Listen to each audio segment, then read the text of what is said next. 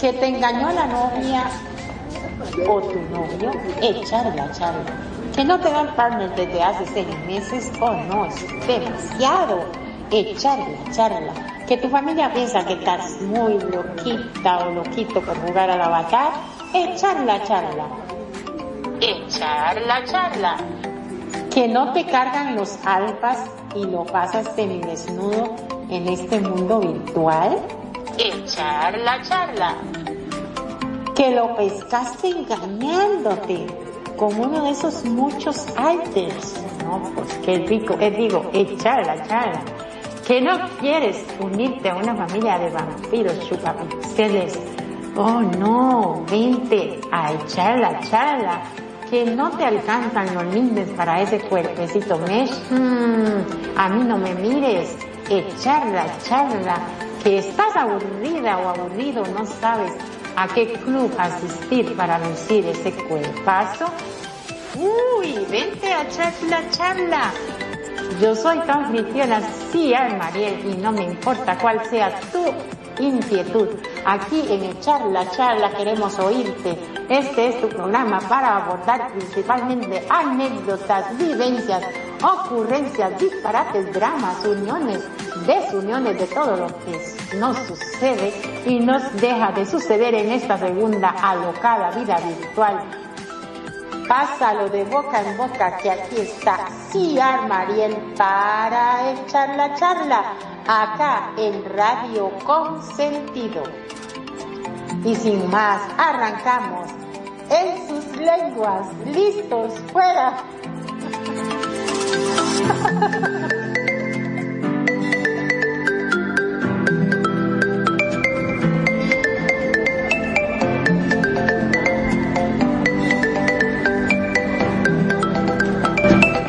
Querida audiencia de Radio Consentido. Les saluda Ciar Mariel desde Costa Rica para echar la charla una vez más acá con ustedes. Eh, y hoy traemos un temazo, a ver cómo nos va. Y le doy la bienvenida a Magnum. ¿Cómo estás, amigo? Muy, pero muy buenas tardes, mi estimada amiga. Como siempre, un gusto enorme estar en este programa que siempre sacamos cosas del corazón. Y viste cómo son estas cosas, ¿no es cierto? Uno siempre con el corazón en la mano. Así andamos todos. sí, sí, sí. Tenemos que, que aprender un poquito siempre algo, se aprende, divertirnos, disfrutar la vida. Esa es la Eh, idea. Es lo importante, exactamente. Hoy hablaremos del, eh, ay, como le dije primero, respaldo emocional, que es lo mismo el in- atrincheramiento emocional de la pareja. Opa, ¿qué? Si, has- si entiende algo, ha escuchado algo sobre eso, del El resguardo a- emocional de la pareja. o el resguardo, ajá. Ujú. ¿Como a qué le suena? ¿Como a qué le suena? A ver, como atrincheramiento o resguardamiento suena como cuando uno esconde los sentimientos o se esconde a través de, de otra cosa, ¿no? Algo así, por ahí va la cosa. Ujú. Ajá. ¿Le ha pasado alguna vez de que que co- es como atrincherar la, la, la posición o la emoción o ante su pareja y de es como defenderse, como defender algo. ¿Le ha pasado alguna vez? A veces este, los hombres solemos hacer ese tipo de cosas por una cuestión de que no queremos demostrar muchas veces nuestros sentimientos. Es que la verdad, te voy a hablar así, ya que estamos entre nosotros, vamos a abrirnos un poquitito. Los hombres somos a veces en lo que refiere a cuestiones de sentimiento, a cuestiones del corazón, somos bastante blandengues, somos bastante... em, menos de lo que nosotros creemos. Y sí, a veces, viste, nosotros nos hacemos lo que, ah, no, porque no yo lo tengo claro, porque yo esto, porque yo el otro, yo soy un tipo duro, a mí no me vas a ver, y andamos después llorando por los rincones, este, no queremos mostrar nuestros sentimientos para que no nos tilden de que somos demasiado sensibles. Y bueno, en realidad yo creo que somos tanto y al igual que las mujeres. Es así. Se sufre exactamente lo mismo, sentimos exactamente lo mismo, amamos. A veces no podemos dormir por la noche pensando, ay, cómo la quiero, cómo la extraño, ¿por qué? Sí, yo la amo. No pueden ser esos ojos como me mira. Ay, Dios, me derrito como si fuese un hielo en pleno verano. Y así. Y después al otro día cuando tengo otra con hola, ¿cómo estás? ¿Bien? Sí. Ah, bien. Ay, vos sabés, te dice, ya estuve toda la noche pensando en vos. Digo, ah, sí, veo, no, yo no, no, nada que ver. Contame, ¿qué pensaste? o sea, tratamos de que no se nos note. Ok, bueno, a, veces se te corta y no le escucho, o sea, te escucho cortado y, y, bueno, ahí le adivino la idea, pero vamos a ver cómo nos va. Bien. ¿Tienes una pareja que suele atrincherarse en una posición y no acepta otra visión más que la suya? Muchas veces nos sentimos en barricadas emocionales que terminan por poner en jaque la relación. ¿Qué podemos hacer en estas situaciones? A veces las personas nos atrincheramos en nuestras perspectivas, creencias y posiciones como soldados en una guerra. Eso está como, eso es cierto. eh, a veces es, es, nos ponemos así como a defender algo, a defender una situación, o como decías vos, los sentimientos y no queremos revelarlo. Es cierto, es eh, como que nosotros pensamos que somos, o sea, damos eh, a entender de que nosotros somos fuertes, ¿no? Como si tuviésemos una coraza, como viste cuando te reunís con tus amigos y te dicen, ay, ¿cómo podés hacer? Y estás tan bien, tan tranquilo y no decís nada. Nah, mire estas cosas, viste, no, no, no no me molestan. Y capaz que estuviste toda la noche llorando y te lavaste la cara este, para que no se te vea que, que estuviste re mal, ¿me entendés? Pero sí, utilizamos mm, como si fuese una coraza para que mm, no se den cuenta de tus verdaderos sentimientos. ¿Me escuchaste mejor? Sí. ¿O se sí, claro. no, no, mucho mejor. Bien. Eh, eh estos de forma puntual puede ser bueno, es lícito defender nuestros valores y nuestros límites, esos que nadie debe cruzar ni vulnerar en ningún momento. Ahora bien, el alzamiento de barricadas en el ámbito efectivo es un tema recurrente y complejo. A menudo en el escenario de los vínculos afectivos, cada cual se posiciona en su verdad. También en la clásica narrativa de yo tengo la razón y tú te paz y vecinas en, en no ver.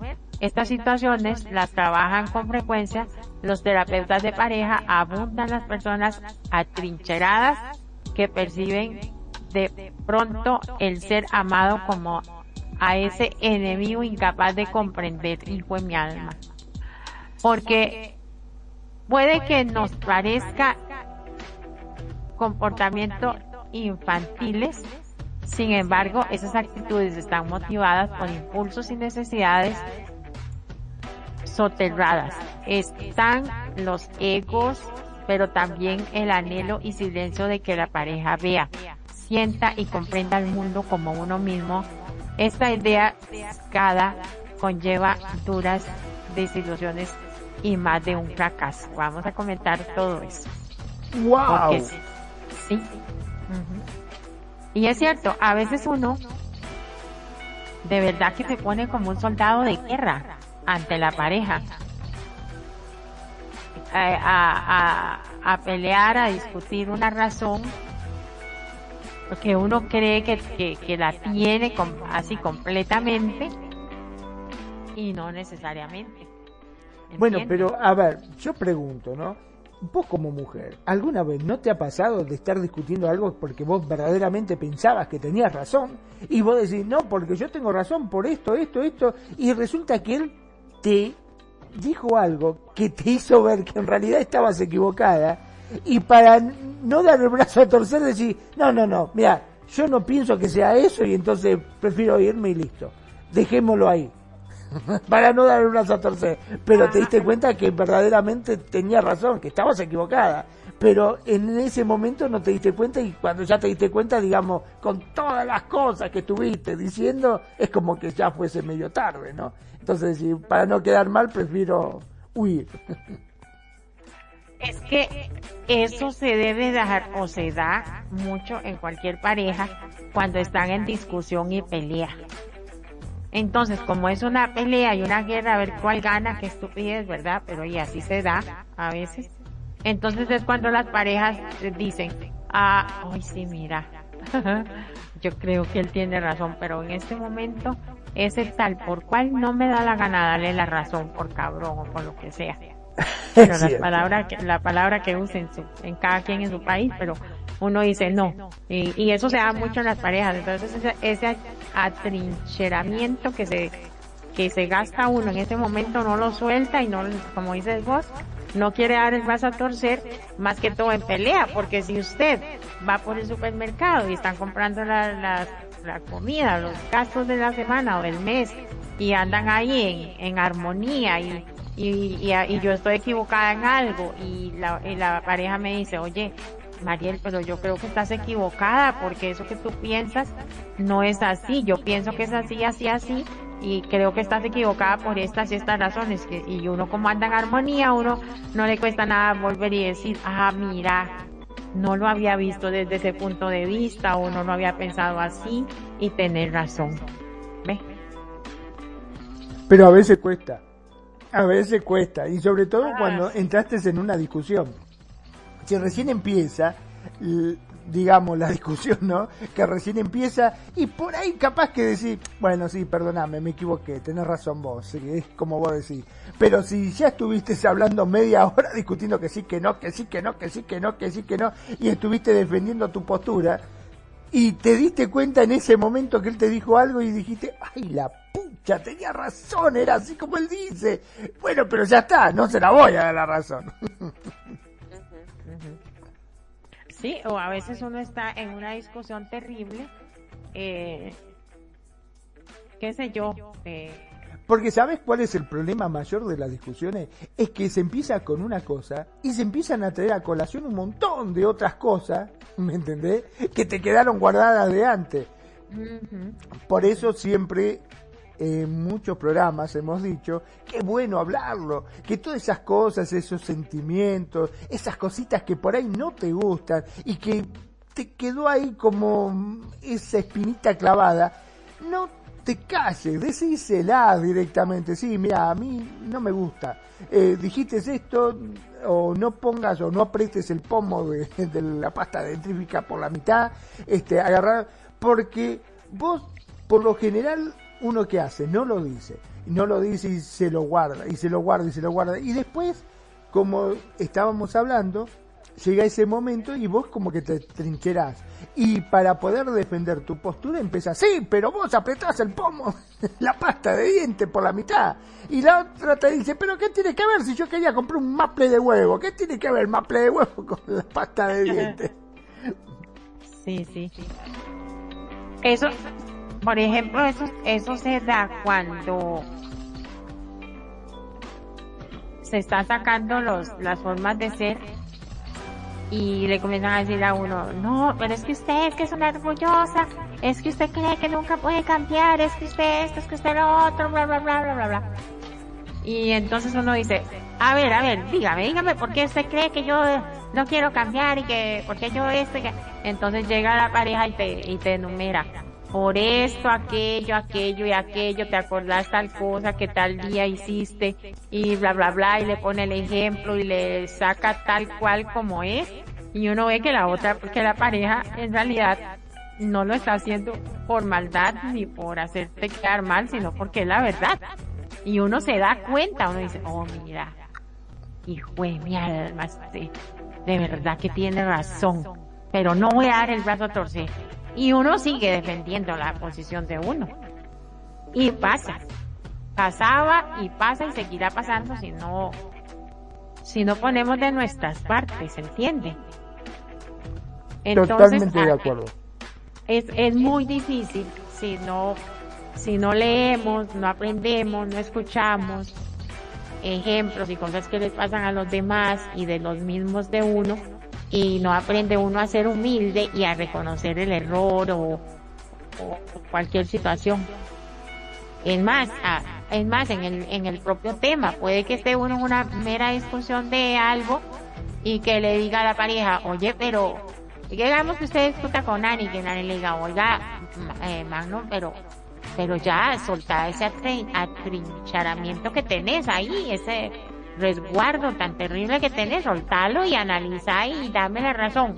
Y que usted diga, ah, no, es que no me da la gana, no quiero, o sea, no voy a dar, o, o mira, sí, Nani, tenés razón, la verdad que sí, este, yo estoy siendo egoísta o orgulloso, no estoy reconociendo mi error, ¿entiende? Claro, lo que pasa es que desgraciadamente en toda discusión siempre interviene algo que no debería existir en una pareja, que son los egos y el orgullo. Sí, el orgullo. El orgullo y el ego, no, y a veces sabemos a mí te digo sinceramente, me ha pasado, yo sé que tenía razón la otra persona, pero por orgullo digo, miércoles te voy a dar. no te la voy a dar. Y sé que en el fondo, o sea, cuando empecé la discusión pensaba que yo la tenía, pero después, a lo largo, te iba explicando la otra persona y te iba diciendo las cosas y te iba demostrando que en realidad no tenía razón. Pero como quien dice, ya es tarde, ya estoy metido y bueno, ahora no te la voy a dar, porque sí. Sí, sí, porque no me da la gana, punto. Y sigue ahí pleito. Más cuando son parejas ya muy disfuncionales, se dice, ¿verdad? Parejas disfuncionales, sí. Sí, que ya, ya están más allá que acá, ya están más terminadas que... Entonces es peor, porque y oye, es que también hay tanto que cuidar en este tema porque a veces se, se han lastimado tanto ya las parejas, tanto, tanto, tanto, que ya ya se pierde ese respeto y esa ternura y el cariño y ya, ah, no, no quiero lastimarla o no quiero lastimarlo. No, ya está tan mal la relación que dicen, ay, que me importa, bien que se merece que, que yo me ponga en esta actitud, no me interesa, ¿y entiendes? Ya cuando harán esa Claro que sí, ¿cómo que no? Sí, cuántas veces he presenciado esas discusiones que uno dice, che, pero ¿por qué la tratas así? No seas malo, como dice, dale, come vaca, si sos una vaca, te tragas todo, sí, seguí comiendo así explotás de una vez por todas y el otro se queda, viste, uno que ha ido a comer ahí a casa, pará, ¿cómo le vas a decir eso? Dejate, pero si fíjate cómo come y traga. Bueno, por más que vos tengas razón, hay formas y formas de decir las cosas. Y esa no es la mejor forma. ¿Cómo la vas? A, básicamente, la estás agrediendo, le estás faltando respeto. Esas cosas no se dicen. ¿Entendés? No. no, hay cosas que no se puede traspasar, por eso yo digo que en toda pareja siempre tiene que haber un límite, hay un límite que vos sabés que hasta ahí llegaste, de ahí para atrás, lo que vos digas, ya estás como superando ese límite y es muy difícil volver para atrás. Es como romper el espejo y por más que lo pegue, que haga lo que quiera, ya no va a quedar nunca igual. Aquí me viene a la mente otra situación y es que cuando ya esas parejas ya están mal, muy mal, y llegan a, a, a, trincherarse hasta delante de las personas, de las demás gentes, de amigos, del cajero, de la familia, delante de la suegra, delante del hijo, o sea, ya no lo pueden evitar, ya es una pelea, una defensa constante. Entonces, eh, no sé, o se sientan a hablar y tratan de solucionar, o, se separan porque ya, ya no se soportan. Es como que están buscando la, siempre están buscando cualquier excusa para pelearse o para decirle algo. Y para defenderse, para atrincherarse. Exacto. Entonces ahí es donde ya y comienza que, que, que cualquier cosa es defensa, es ofensa, es pelea, es, es desacuerdo, es discusión y ya ni siquiera lo quieren guardar para su privacidad. Tiene que ser hasta delante del perro y el gato, de quien sea. Y ahí ya sí está fea la cosa. Qué feo, qué feo y triste, ¿no es cierto? Triste, sí. Porque, ¿sabes lo que a mí me duele? Que después, pese a esas discusiones que uno a veces, te digo, a mí me ha tocado estar, presenciar ese tipo de pelea, ¿no? Que después vos te vas y te sentís mal, ¿viste? Porque che, qué lástima, una pareja, tanto tiempo, que se faltan el respeto de esa forma. Y después, cuando en la intimidad, o sea, cuando estás con tu amigo o con tu amiga, me decís, che, déjate de joder, que, ¿por qué la tratás así? ¿Por qué se dicen eso? Déjense de joder. No, pero no pasa nada, es así, nosotros somos así. Ya estamos acostumbrados. Uy, eso sí que es cierto, siempre, muchas veces pasa eso. Sí este, que, uno se pone mal y dice, pero no, no se trata, no, pero somos así, ¿eh? No, no, no, no pasa nada. Yo la amo a ella y ella me recontra a mí y estamos bien, pero es nuestra forma de ser, nosotros ya somos así, estamos hechos así y sí, pero qué sé yo, uno de afuera se siente mal. Yo, ¿qué quiere que te diga? A mí no me gustó nada eso. Pues yo le digo una cosa, eso no es ninguna forma de amar eso que le, que le justifique un amigo a uno diciéndole, no, es que somos así, es que ella me ama, yo lo amo. Si se amara, no se tratan así. Es una forma eh, de agresión, en cierta forma, porque... No es cierta, es agresión. Ajá, porque ya andar en cualquier parte y, no no importa de lo, de lo de la pareja, ya eso está muy pasado. Y, ya y como dice usted, hay que dar el brazo a torcer, conversarlo y analizarlo y decir, bueno, ¿querés estar conmigo o no querés? Y ponerlo sobre la mesa y, y, decidir entre los dos qué van a hacer, porque sí, ya eso es, es terrible, o sea, ya ahí están, pero sí se da muchísimo eso de que, de, de la defensa y el atrincheramiento en en esas posiciones, en las creencias, en, yo tengo la razón, vos no. Y se da muchísimo en las parejas actualmente porque este tema es, es, es fresco. Es de ahorita, de septiembre. Mira, eh, una de las cosas que me ha quedado haciendo clic en la cabeza, ¿no? Las veces que eh, en esa, en el fulgor, digamos, de, del, o fragor de la pelea, este, va y le dice, eh, vos si seguís así vas a lograr que yo me vaya, le dice la mujer, ¿no? Amenazas. Y, exacto, y el, y el hombre dice, pero andate, ¿quién, ¿quién te va a querer? Fíjate cómo sos. Si a mí me enganchaste, fui el único pelotudo que me enganchaste. Nadie va a salir con vos.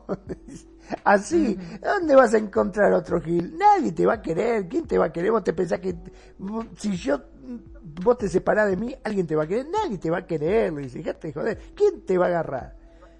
Y viste, uno que está ahí, tercero, escuchando todo eso, se siente realmente mal y uno no sabe qué decir. Y después dice, ah, calmate, nosotros somos así, no pasa nada. Lo cierto que me querés, sí, mi amor, te quiero, le dice la otra. Y vos te quedás como que, wow.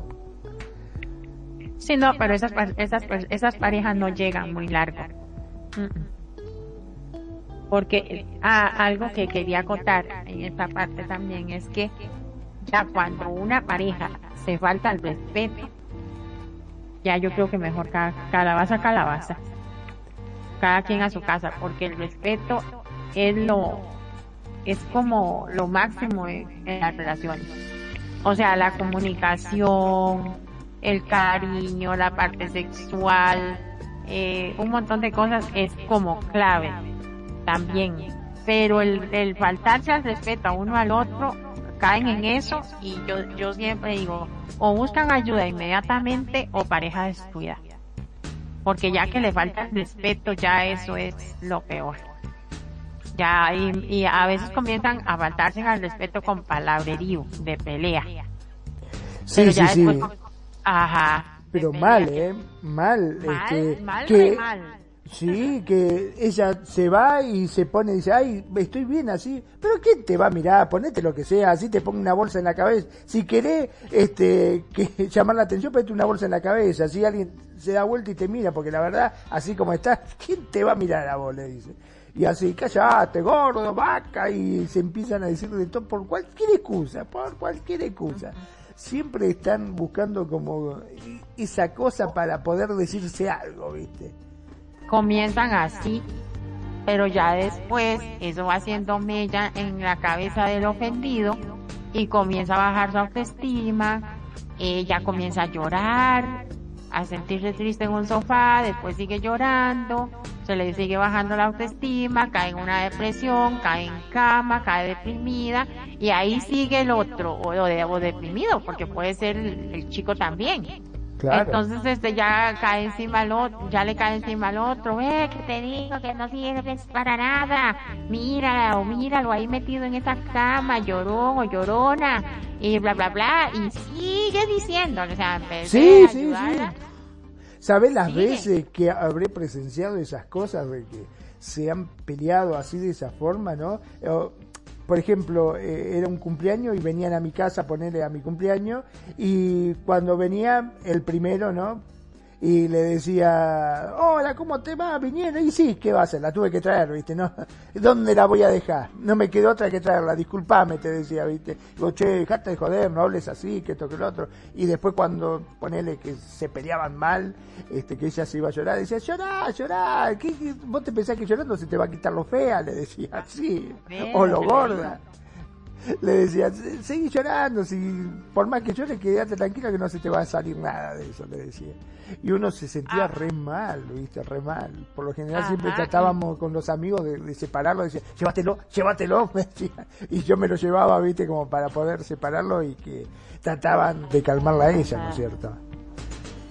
Y es que, y mira, ya, ya ella, este, sigue, ya está deprimida, ya, ya le da por comer, comer y comer, ya no quiere salir con él o, al revés también.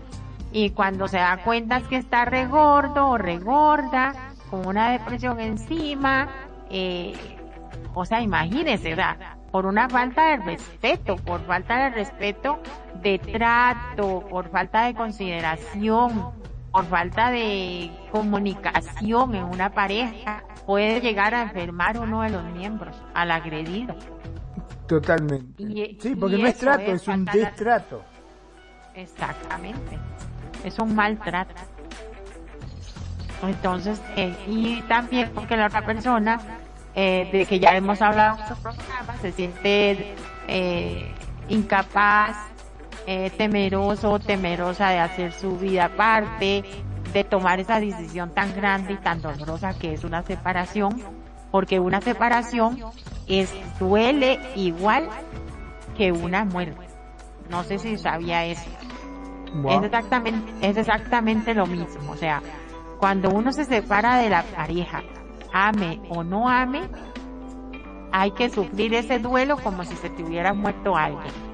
Igual, igual. Porque es tantos años de estar juntos, de estar viviendo, de estar conviviendo, de estar peleando, de ser feliz, de todo, eh, ya es un, el cerebro ya está ahí acostumbrado y ya y es una vida. Entonces sí, duele.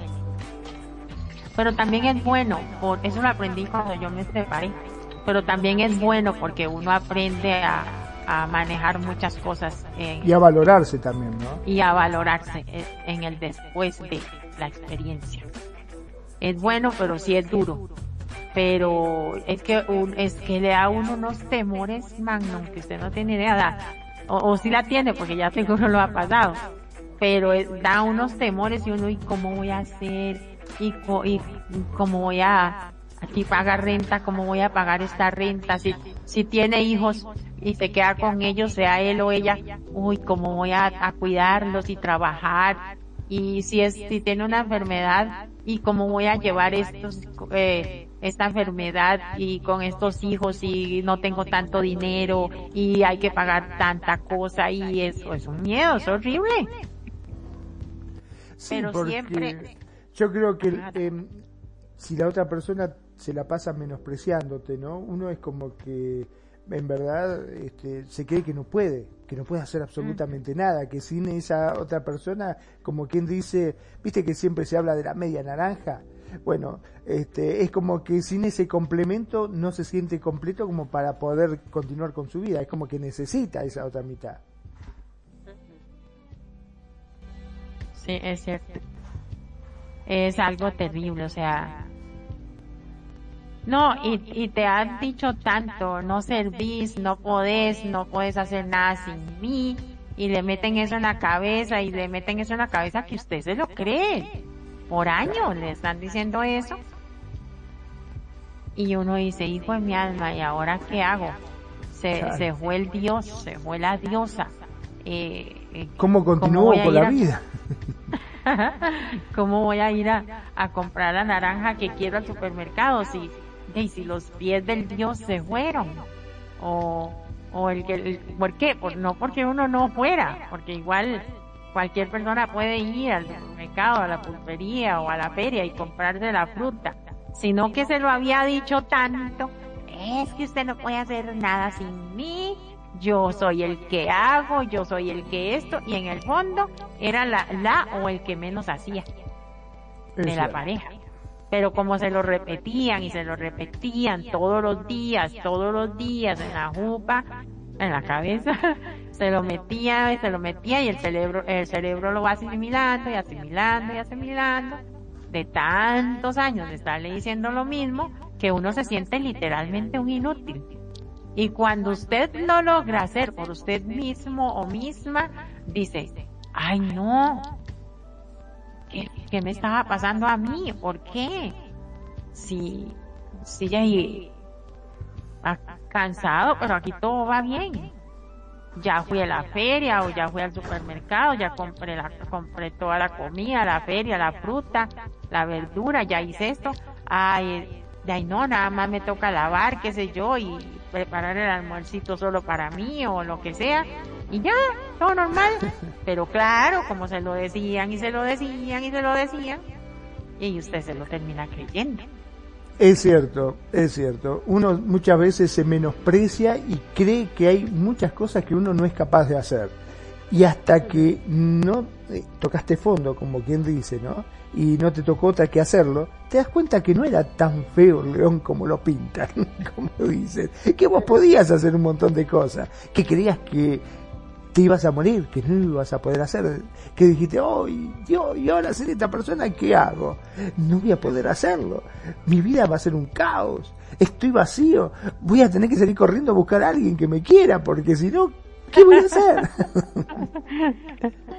No, no, sí, es terrible. Yo, yo me acuerdo que en mi propio caso, como ejemplo, lo voy a poner, este, de, verdad, eh, cuando mi, yo le es que yo literalmente yo fui la que le dije, no, eh, vete, porque la verdad que no, no me siento bien en esta situación, ya demasiado, y ya como que ya yo no quería estar con él por la situación y todo, y entonces este bueno, él no me quería dejar sola por tal vez consideraciones o razones que de peso que yo no digo que no tuviera razón, pueda que tuviera y que tal vez no lo hacía de mal corazón o, de mala intención para conmigo, pero yo ya, yo ya me quería liberar de esa relación. Y él también, pero como que en el fondo le quedaba como muy cómodo mm, estar ahí con todo listo y todo hecho y todo. Entonces yo ya, ya, a mí a mí me asustaba hacerme el cargo de todo sola, la verdad. Pero cuando ya yo comencé a quedarme sola, mira, y si usted no puede hacer algo, siempre habrá alguien que, que lo haga por ti, aunque haya que pagarle o una amiga, un amigo, siempre hay alguien. Claro, siempre hay alguien. Mira, a veces yo creo que uno este, se subestima, porque uno dice, no, no voy a ser capaz de hacerlo. Y cuando lo haces, decís, pucha, ¿sabes que no era tan difícil hacerlo? que después de todo era cuestión de intentarlo, ¿no es cierto? Este, Exactamente no es cuestión de que lo vas a hacer así, de una, y te va a salir perfecto, no. ¿No te ha pasado a vos, este, por ejemplo, de, de, agarrar esos tutoriales, viste, que hay en YouTube, que querías hacer una comida rica y vos decís, no, ¿cómo voy a hacer esto yo? A ver, lo voy a hacer. Y viste un tutorial lo, lo hiciste. Por ahí no quedó con esa pinta, ese brillo o esa forma tan presentada. Capaz que te quedó medio feito de verlo, pero cuando vos lo probás decís, miércoles, está rico, me salió rico de todo. lo pude hacer. Exactamente, sí. O, o cosas de en la computadora, por ejemplo, uno dice, uy, es que yo nunca he bajado este programa o o hay que hacerle esto, hay que hacerle lo otro, cómo era, cómo es, no sé, nunca lo he hecho. Ay, usted se va a ir a Google y ya alguien más lo ha hecho. O yo me acuerdo también con los trabajos de la universidad, yo decía, ay, pero ¿cómo se hace esto que me están pidiendo? No sé. Y me decía mi amiga, no, no, mira, métate acá en Google. Y ahí ya uno agarraba la idea y ya, ya uno ponía el, el, el toque personal y todo. Y, claro. y ya, ya salía bien, o sea, tampoco. Hoy te digo, ¿no? Decir que somos de la era de Google. Yo creo que una de las cosas que hablábamos, ¿no? Es que si los marcianos alguna vez nos quieren este, invadir, no necesitan este, lastimarnos, ni tirarnos bombas, ni, no, nos cortan internet y nos volvemos locos. Dice, bueno, o se dejan este, eh, tomar el planeta y nosotros le damos internet Sí, tomá, te damos todo, pero por favor devolvernos internet, que sin Google no puedo vivir.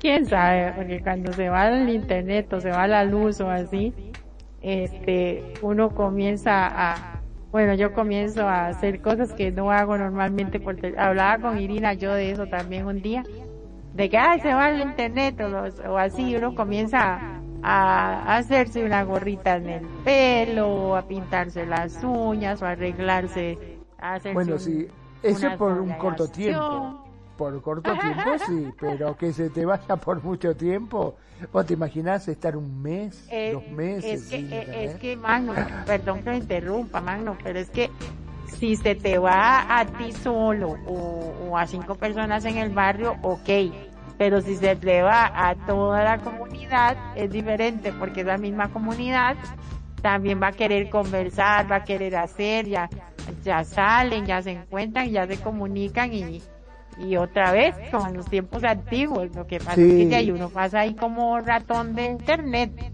Sí, va a empezar a salir la gente a visitar las plazas. Las plazas va a decir, ¿qué pasa? Están haciendo gente, no lo puedo creer. Exactamente, ¿qué es esto? Ay, la gente va a salir y va a decir, ay, esto es una plaza, mirá vos, esta es la famosa plaza y la gente se sentaba acá a charlar. Usted es mi vecino, ¿no? Sí, hola, ¿cómo te va? Y va a empezar a, Pero, a, hablar otro tipo de relación. En la casa a tal de tal parte. No, hombre, pero si yo vivo en la casa de al lado, ¿cómo nunca te he visto? Así es esto.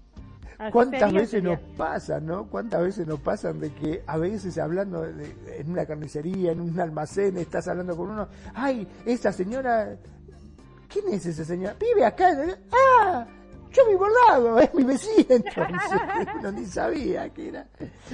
Sí, sí, es cierto. Vea, yo vivo aquí en, en son cuatro departamentos.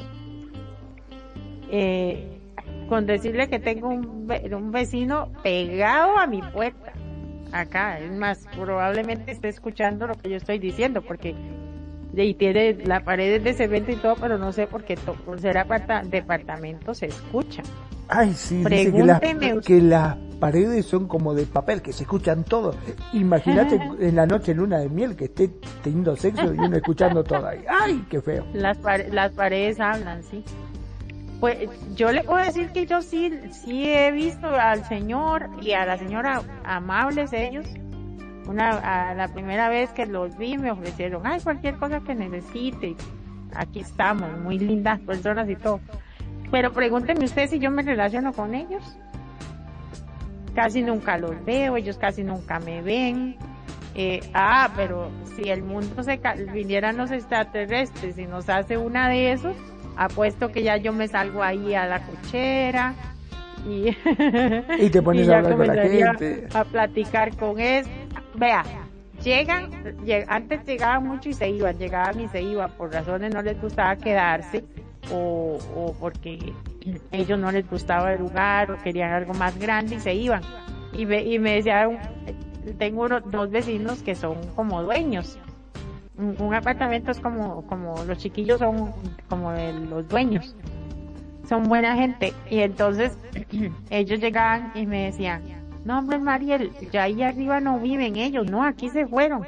Y yo, ¿cómo se fueron? Sí, sí, sí. Ni me enteraba yo. Ah, pero si yo no, si yo no tuviera internet, apuesto que sí me hubiera enterado. Sí, eh, haríamos como, viste, esa gente del pueblo que eh, cuando se juntan solamente hablan de, ¿viste quién murió? O ¿viste, fulanita lo engaña el marido? o sea, se pasan los chismes. Sí. Pero también es cierta, vea, si le pasara a todo el mundo, sí, pero cuando le pasa a uno solo, es bien aburrido, porque usted está esperando por ese internet como loco loca solo. Pero si fuera todo el mundo, y como cuando se va la luz, por mucho rato se va a preguntar uno al otro, oye, ¿usted tiene gas? ¿Cocinas con gas? Es que ya tengo días que no como o algo así en la casa. Pero... Es cierto, sí. Uno, este, por lo general, bueno, he notado de que antes si te ponele, te cortaban el agua, lo que sea, ¿no? Uno iba y hacía reclamo. Pero con internet, por lo general, uno es como que es más impaciente. Uy, sí, es un, es que es un viciazo. Sí, vos por ejemplo, te falta el agua, eh, te dice, no, recién va a estar para mañana. Vos decís, uh, para mañana, buah, está bien, qué sé yo, compro botellas de agua y listo pero te llega a faltar internet y decís, ¿cómo que para mañana? Para mañana no, dijiste para ahora. ¿Qué pasó? ¿Por qué tanto? Sí, a mí me pasa eso y yo, pero ¿cómo? Hasta mañana, pero si yo tenía sesión hoy, no, no me la quiero perder o, o no me la no me la debería de perder porque es pagada. Necesito el dinero, no, no, no, o así y, no te ha pasado que, que usted dice, ay, tengo que buscar X información en internet, pero más tardito lo hago. Más tardito. Pero se te va el internet y usted quiere hacer eso ya. Es cierto. Es, una cosa rara. Bueno, por lo general uno este, siempre cuando está trabajando, a veces, siempre y cuando si se puede, es como que uno lo va delegando, ¿no? Ay, sí, tengo que hacer un escrito, tengo que hacer, bueno, total, lo tengo que presentar la, la otra semana. Ya está, lo hago el fin de semana y listo. uno siempre lo va delegando. Y se te rompe la compu, o pasa algo y empezás, ay, ¿cómo no? Si tengo que hacer ese escrito, pero vos dijiste que lo ibas a hacer el fin de semana. No, pero estaba pensando que mejor podía haber adelantado ahora. ¿Te acordás de todas las cosas que tenías que hacer en el momento? A mí me pasa, yo tengo una música ahí lista, ¿verdad? Yo digo, uy, qué buena que está para X Club, ¿verdad? Entonces yo digo, ay, ahorita la bajo. Y ya, ah, no, ya me metí, ya hice conferencias, hice con live y me quedé horas y ya me voy a dormir. Ah, no, mañana lo hago. Ah, es para el sábado, todavía tengo dos días. Ah, no, no, mañana, mañana. Ah, pero se va al internet y ya yo quiero bajar esa música, o sea, y tuve tiempo para hacerlo, ah, pero no, no lo hice. Y somos como raros, desesperados. sí, sí, sí. Excusa para, porque el cerebro lo, lo, lo engaña a uno como y tenía que hacerlo y no lo hizo. Ahorita no hay internet y quiero hacerlo. Bueno, pero te digo que a mí me ha pasado de que me agarraba de la desesperación, como te decía, tenía que hacer un trabajo para el lunes y estábamos a jueves y decían, no, lo hago el fin de semana. Se, se iba el internet y yo decía, ay no, pero no puedo ser porque lo quería hacer, que esto no, y después volví al internet y me entretuve entrando en Facebook, en otra cosa y tampoco lo hice. Este, como que uno busca excusas siempre. Uno siempre busca excusas para no hacerlo. Y bueno, y volviendo a lo sentimental, ¿somos así también? Claro. A veces. bueno, lo que pasa que, a ver, ¿cómo puede ser de que cuando uno recién se pone de novio, eh, se la pasa pensando en esa persona, este, le lleva flores, le lleva un chocolate, le, busca algo, trata de siempre estar adorándola o pensando en ella. Y una vez que le dijo que sí, que ya son novios, que ya están, los primeros tiempos sí, pero después de, no sé, 10 años de estar juntos, 5 años de estar juntos, ya se olvidó. es como que es algo más que uno tiene, ¿no? Sí, vea, lo que yo creo que pasa es esto. Eh, las primeras semanas así, o sea, mientras que usted conquiste a la pareja, a la víctima, usted, yo no sé, voy a hablar yo como mujer. Yo siento que los hombres, este, yo voy a hablar como mujer y usted como hombre, aunque yo sé, yo a mí me gusta hablar a los dos géneros, pero no Ay, no, no me asuste, no me diga, ay, no, yo voy a hablar como mujer, aunque soy hombre. no, no, no me asuste. Vi eso. Bueno, yo voy a hablar como mujer en esta parte de que el, tipo te conoce. Ajá. Entonces, este, ay, qué linda, qué interesante. Espérate, hoy no. Es que todo el mundo me pregunta que si estoy de DJ. No. Y entonces, este, este. Esto pasa porque estamos haciendo programa en vivo, se dan cuenta, ¿no? que es totalmente en vivo y le están haciendo preguntas. Es que las preguntas es, ¿estás de DJ? ¿Estás de DJ? ¿A qué hora toca? Eh, hoy de DJ y yo pues, ay te dicen así a qué hora toca porque yo quiero que me toques así te dicen no cochino. ¿A qué hora tocas? Así me tocas. no, no, no. Hoy te toca que te toquen. Ya me dice que qué hago, entonces le voy a, mandar el link y para que se una, ¿no? este. se te fue de la cabeza, se te fue de la cabeza lo que ibas a decir, totalmente. no, no, es que, es que, es que ya, eh, ay, pucha me dice que qué estoy haciendo. Entonces le voy a mandar toda la info para que ya hay cara que se conecte, ¿no? Es que quiere. A ver, a ver si me acuerdo lo que iba a decir. Ok. Bueno, vos ibas a hablar como mujer cuando recién, supuestamente, se conoce con el hombre. Porque el hombre, o sea, la pareja, es como que está tan pendiente de ella y, y la mima y le da todo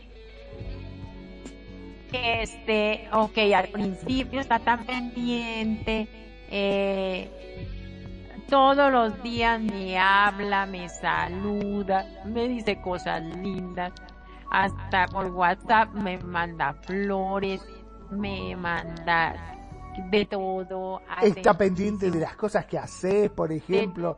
Eh, te mira y dice, ay, te veo la cara más brillosa, te pusiste rubor. Sí, sí, te estuviste maquillando. Ay, no, esa pestañita no la tenías así. Seguro que te pusiste un delineador. Te, o sea, sabe hasta el último detalle que te ve. Ay, qué bonita, qué bonita que estás. Ahí llegó Chloe. How are you doing, baby? It's a talk show, se dice, yes. No creo que esté escuchando. Ajá. Bueno, la cosa es que a los, al principio, al, al inicio, este, pasa todo eso, ¿verdad? Pero ya después, cuando ya, y ya uno todo emocionado y todo, ya llega el pipe y dice, oye, es que te gustaría ser mi novia, aunque no nos podamos ver, eh, aunque no nos podamos ver, este, tal y tal hora o no mucho, porque yo trabajo mucho y bla, bla, bla, y bla, bla, bla, ¿verdad? Muy bien. De ahí, pero ya la siguiente semana es otra persona, no te saluda casi, no te dice nada, está muy ocupado trabajando, eh, bla, bla, bla, y haciendo, te está diciendo hi. Hola amiga, bienvenida a la radio. Está hablando Chloe. Ah, bueno, se llama? bienvenida, sí, sí. Sí, a ti, dice hi, Magnum. Ah, hi, Chloe. Eh, bienvenida a Radio Consentido. Bueno, lo que pasa es que estamos todos esperando la definición de Mariel que empieza a contarte algo y se pierde por la mitad y nos deja todo esperando a ver qué es lo que nos va a decir. She speaks English. sí, bueno, ya. Ya. No, ya le estoy diciendo. Entonces resulta que ya la mitad, a la, a la otra semana es otra persona, es otro novio el que no tuvo. Porque en el, la primera era, era un amor, era, era un, una atención terrible, toda linda y todo amable y todo. Te pide que sea su pareja y ya la siguiente semana es como si fuera otra persona. Pero ¿por qué en la semana? No, en la semana no, es muy cortito el tiempo, en una semana. Pues eso, eso ha pasado. A la siguiente semana, como ya le dijiste que sí, que sí quería ser su novia, entonces dice, ah, la tengo segura. Y ya no le manda rosas, no la saluda en la mañana, no le dice nada y la... ya, más bien hay que preguntarle, oye, eh, ¿todavía somos algo o, ya se terminó? ¿O qué pasó acá? Sí, sí. Eso ha pasado. ¿Y por qué pensás que es así? No he pensado, ha pasado.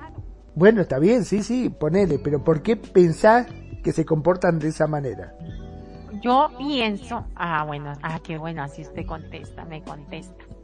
Yo pienso que pasa eso porque creo que los hombres, y, y de hecho lo he platicado con amigas y me han dicho también algo parecido, que pienso que sienten que ya tienen asegurada a la persona, ah, ya es mi novia, ya ahora me puedo dedicar a hacer otras cosas y no me interesa ya más el, el cortejo y ya, ya no necesito, ya lo logré. Pienso yo, ahora sí, dígame usted si, estamos equivocadas o no. Bueno, según su opinión. Ah, bueno, según mi opinión, yo creo que habría que ver, ¿no? Si, si están así, porque las mujeres también actúan de la misma forma. O sea, em, no lo hagamos eh, sentimental, hagámoslo con objeto. Por ejemplo, el hombre le gusta ese auto deportivo que vio y dice, ay, qué hermoso auto, cómo me gusta, cómo me lo compraría, me encanta ese auto, yo lo quiero para mí y no puede dormir y trabaja extra y hace de todo para comprárselo. Se lo compra. La primera semana lo lucha, lo limpia, lo cuida, le pone cera, lo tapa por las noches, le hace de todo a los dos años ya el coche está ahí tirado, ¿no? todo lleno de barro, ni le pasa la aspiradora, es como que ya lo tiene, me imagino. Ese, ese entusiasmo que, que le agarra al comienzo por querer tener eso que lo vuelve loco y que le gusta, pero ya lo tiene, y como ya lo tiene es como que ya perdió ese interés, ya busca otra cosa. Sí, pero la, la pareja es algo diferente. Se supondría que... sí, pero las mujeres también se comportan distinto. Porque yo he visto que las mujeres también son así. Está bien, los hombres podemos ser descuidados, pero las mujeres a lo primero cuando viene el novio se arregla, se pintan, se y después ya una vez que están de novio, cuando lo va a ver, está, ah, viniste, ah, sí, no, estoy así nomás, la verdad ni me bañé, ay, ¿estás seguro que querés salir? Oh, yo la verdad que no tengo ganas. Yo, no yo no podría, me daría penilla. Así esperando sin bañarme y sin ponerme bonita, o sea. No, pero sí, sí entiendo su punto de vista, sí lo entiendo. Es como que me da la sensación de que es porque es nuevo, es porque es eso prohibido, eso que no se tiene. Y una vez que ya lo tiene, ya lo tiene. O sea, ya lo probó, ya lo tiene, ya sabe cómo es. Y entonces y, más, y más si lo venga, y más si lo venga a uno que, que es tranquilo y que, bueno, tengo novio, no voy a hacer nada con nadie, voy a estar tranquila y bla, bla, bla, y peor se acomodan. Y si saben que uno los quiere, peor. Aparte te digo una cosa, esto ahora que lo dijiste me vino como anillo al dedo, mira. Eh, ¿Por qué será, por qué será que, eh, por ejemplo, cuando vos estás soltero, los hombres, cuando estamos solteros, este, que vas a una disco, qué sé yo, nadie te da, las chicas vos sacás a bailar por ahí, sí, qué sé yo, baila, que tranquila la cosa. Es todo que vos entres con otra mujer y si esa mujer es muy bonita, todas las mujeres que están ahí parece que todas te tiran onda. Todas quieren tener algo con vos. Y vos decís, pero la pucha, ah, la próxima semana voy sin ella. Y la próxima semana vas sin ella y ni pelota, te, te registra. Pero es todo que vaya con una mujer para que las otras mujeres te guíen el ojo, o pasan y te tocan, o siempre te están como toreando así. ¿Por qué Coqueteando, sí. Coqueteando, exactamente. Bueno, en la mujer se puede decir y se podría pensar que es por esa competencia tan estúpida que hay entre, entre las mujeres. Esa envidia, esa esa deslealtad de una con la otra, eh, se podría decir. Pero pasa y acontece que entre ustedes también, porque a nosotras también nos pasa, podemos estar solas y no nos vuelven ni a ver, no nos sacan ni a bailar, ni nos invitan, pero ni a un trago de agua. Ah, pero si estamos con pareja, todos quieren con nosotras. Y ahí uno está ocupado. Mm. Entonces no, no sabría. Tal vez que sea así ya algo del ser humano, no, no en sí de género, sino ya en general, de ambos sexos, pienso yo. Puede ser, entonces, puede ser que sea porque es nuevo o porque es algo prohibido, que tiene otro sabor, otro gusto, otra otra cosa. E, eso sí, eso eso siempre va a pasar como la canción, ¿por qué será, por será que los amores prohibidos nos gustan mucho más que los permitidos? los permitidos, es cierto, ¿no? Eh, sí, sí, sí, sí, Porque, y bueno, uno si se pone a pensar, vos fíjate, Brad Pitt, Julina Julie, puede decir, bueno, esa es la pareja top, top, top, top, y sin embargo se separan también. O sea, te pones a pensar cómo es la cuestión los más lindos se juntan y se cansan. Sí, sí, sí. Este, más bien ellos es como peor, porque como tienen tanto dinero y tanto acceso a, a, gente famosa, con mucho dinero también, y, y, a todas las drogas que les dé la gana, y a toda la ropa, y carros, y motos, y yates, y todo lo que les dé la gana comprarse, hacer se vuelven insaciables. Entonces yo pienso que es más difícil una relación de esas, de los famosos, que, que de gente común, digámoslo así. Pienso yo. Sí, sí, sí. Porque tienen que, tienen que luchar. Vea, por, ejemplo, estaba yo leyendo que decía que, que, que mira, Piqué, más idiota, ¿cómo le fue a, poner cuernos a, a, Shakira ah, y decía decía el, el, reportero este inteligente y enumeraba la capacidad intelectual que tiene ella eh, buena madre que tiene tantos eh, eh, ¿cómo se llaman? álbums de música, compositora, bailarina y enumeraba todo lo que ella hace pero igual él es insaciable, lo cansó, lo aburrió. Porque quién sabe con cuántas podía haberse acostado y con esta fue que lo, lo, lo, capturó. Lo cacharon, pues. Sí, sí, sí, sí. Pienso que es muy complicado para ellos relacionarse. O sea, no es tan fácil. Sí, aparte convengamos que siempre tienen la tentación ahí, ¿no? Porque tanto uno como el otro, por el hecho de que sean famosos, todas las mujeres o todos los hombres quieren estar con uno, con otro y, se les insinúa y es, viste, no sé, como es ir a una heladería y que los helados te salten y te digan, ay, comeme, comeme, comeme. Algo así, ¿no? Y esto sí es cierto que se achin, ¿cómo es? A, atrincheran. Se atrincheran a cada rato porque ya imagínense todas las situaciones que pasan durante el día y la noche y la madrugada y todo en sus momentos de trabajo, reuniones, etcétera, o sea, son peor. Digo yo que tienen como más oportunidad para para esas cosas y ya imagínense, o sea, y vea este J Lo Mark Anthony y toda esa gente, las, el montón de relaciones que han tenido. Porque son, son incansables Dice, las relaciones más felices son aquellas en las que los miembros puedan ser ellos mismos en cada momento. Es cierto. Y eso implica en ocasiones posicionarse en una idea opuesta a la del ser amado. Esto no debe verse como una amenaza para el vínculo, sino como una oportunidad para conocerse mejor. Desde el respeto, la empatía y la comprensión.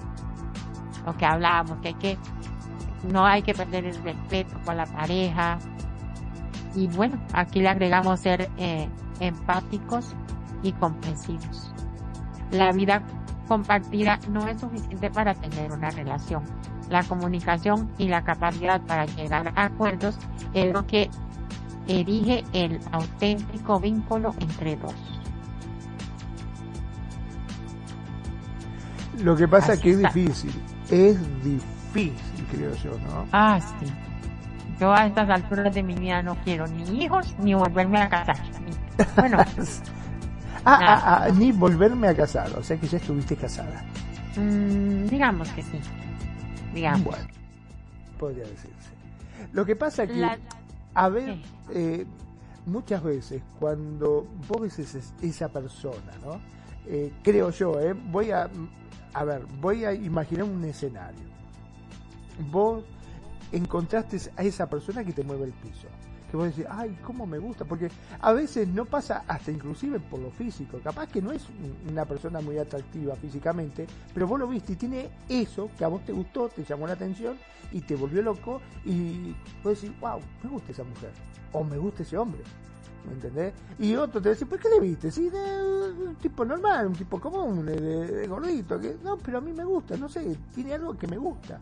Y resulta que muchas veces, hablando con esa persona, este, uno, para tratar de poder llegar a conquistarlo, para poder encajar en ese, digamos, en esa selección que todos tenemos, porque convengamos, tanto hombres como mujeres, sin querer a veces, eh, creamos una especie de, de, rating, ¿no? De, selección que a mí me gusta que ponerle que sean altas o que sean bajas o que sea pelirroja o que sea morocha o que se tenga lindos ojos, que tenga lindas boobies, qué sé yo.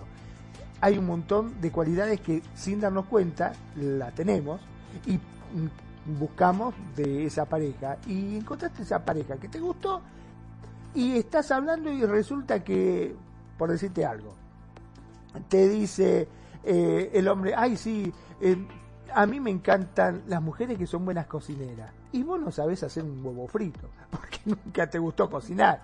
Y, dice, ay, sí, ay, qué justo, a mí me encanta cocinar. Le dice, ah, sí, te dice el hombre, ¿te gusta cocinar? Sí, me encanta cocinar. Ay, yo soy de cocinera, me la paso mirando recetas cocinando. Ay, algún día te voy a tener que invitar a un plato. Ay, sí, me encantaría. Y empezás a crearte un personaje que no sos para tratar de conquistarlo.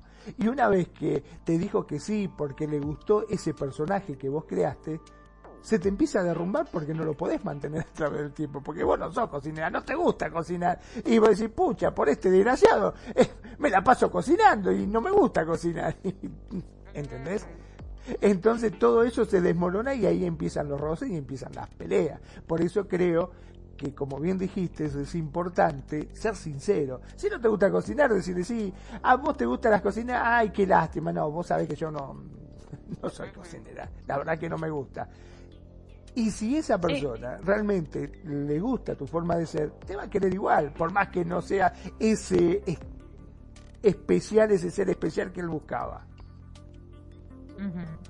Sí, no, no, no fomentar o no fundamentar una pareja en falsas esperanzas, en falsas, en, cimientos falsos, o sea, ir a la, a la verdad.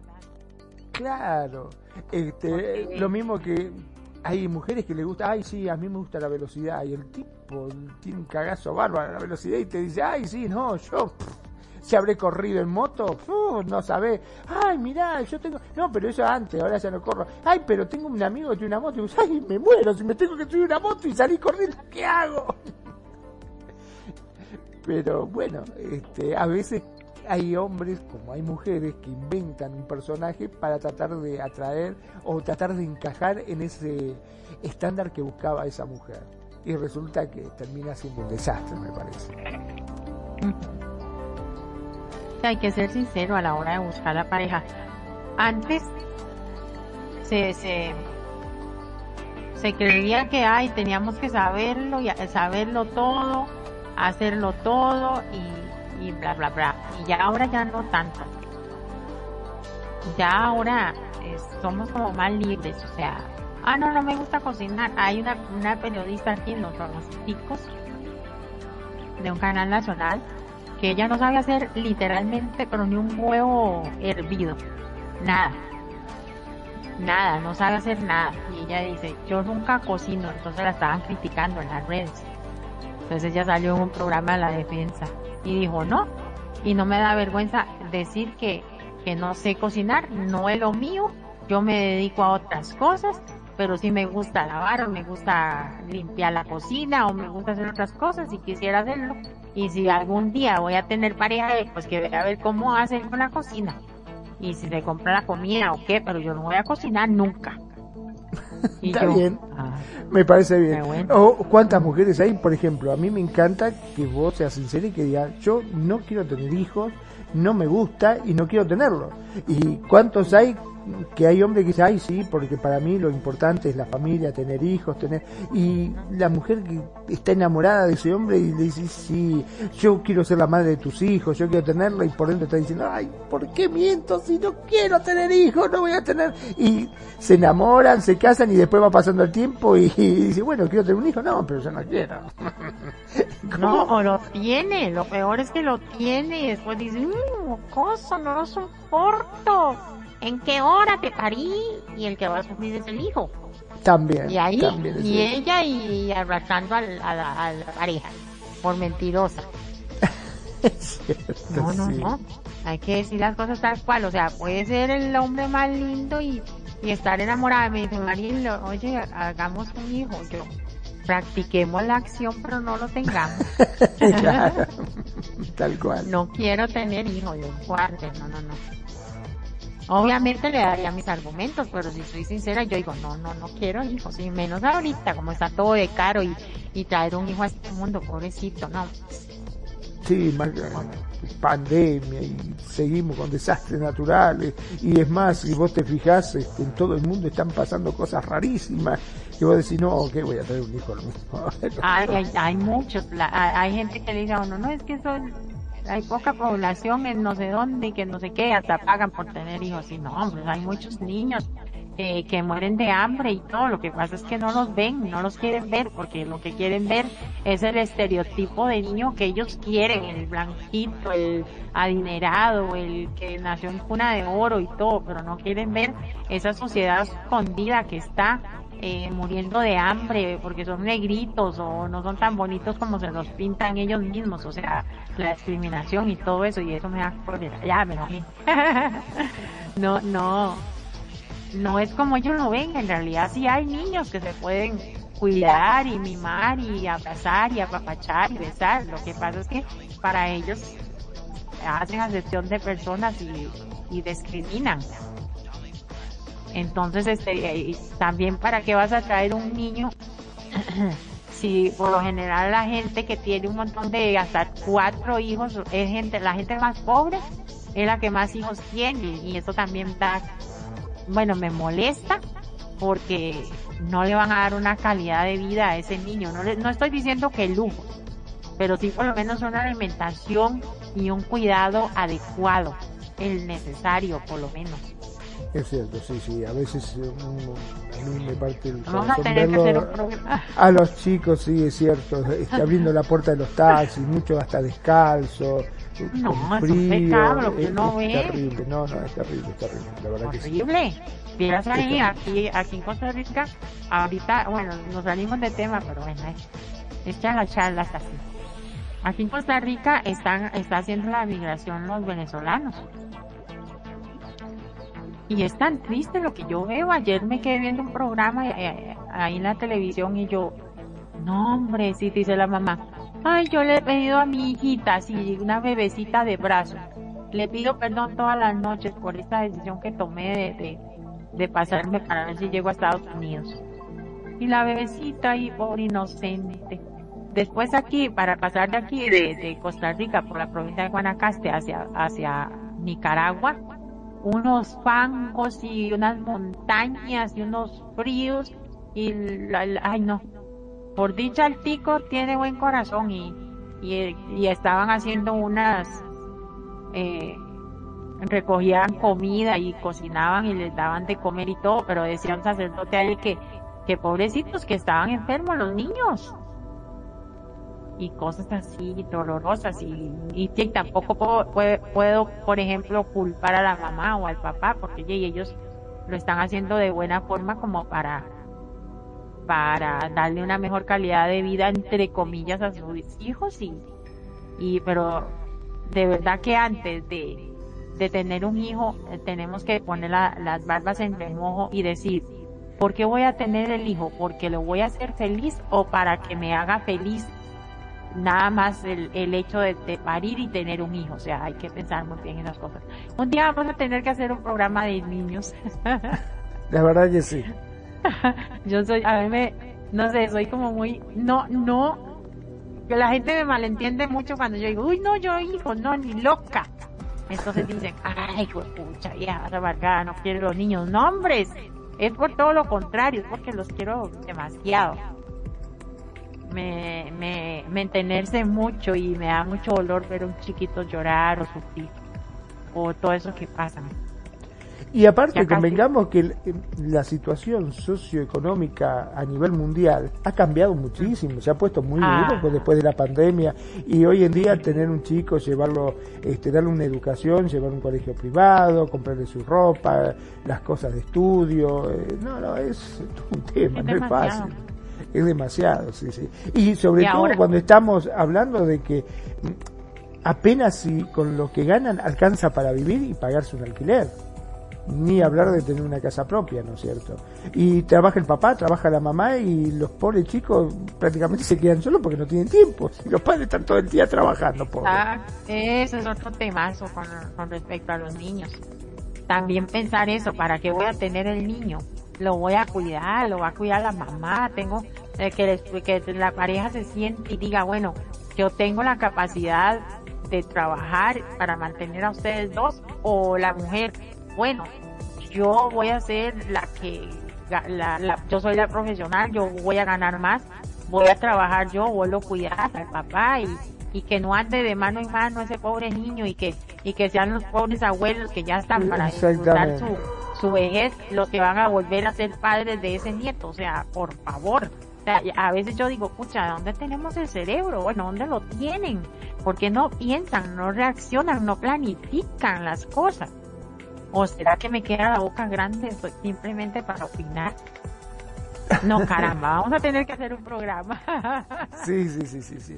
Sí, sí, porque la verdad que se complica, se complica muchísimo este, la situación en que, como bien dijiste, a esos chicos lo terminan criando los abuelos, los tíos, los primos y familiares que uno ni conoce porque van dando vuelta de casa en casa y al rato te vino a buscar y ese señor que no, no, ese es tu tío y, ay, no vino, no, tu papá está trabajando, me mandó a mí este, a que te venga a buscar porque no, no puedo, así que venía a casa y, así, los pobres pibes van de lado en lado porque no, le quedaba. Magno, y perdón que le interrumpe, y aquí, aquí resalta otro temazo, que es un temazo de, nunca acabar con respecto a los niños.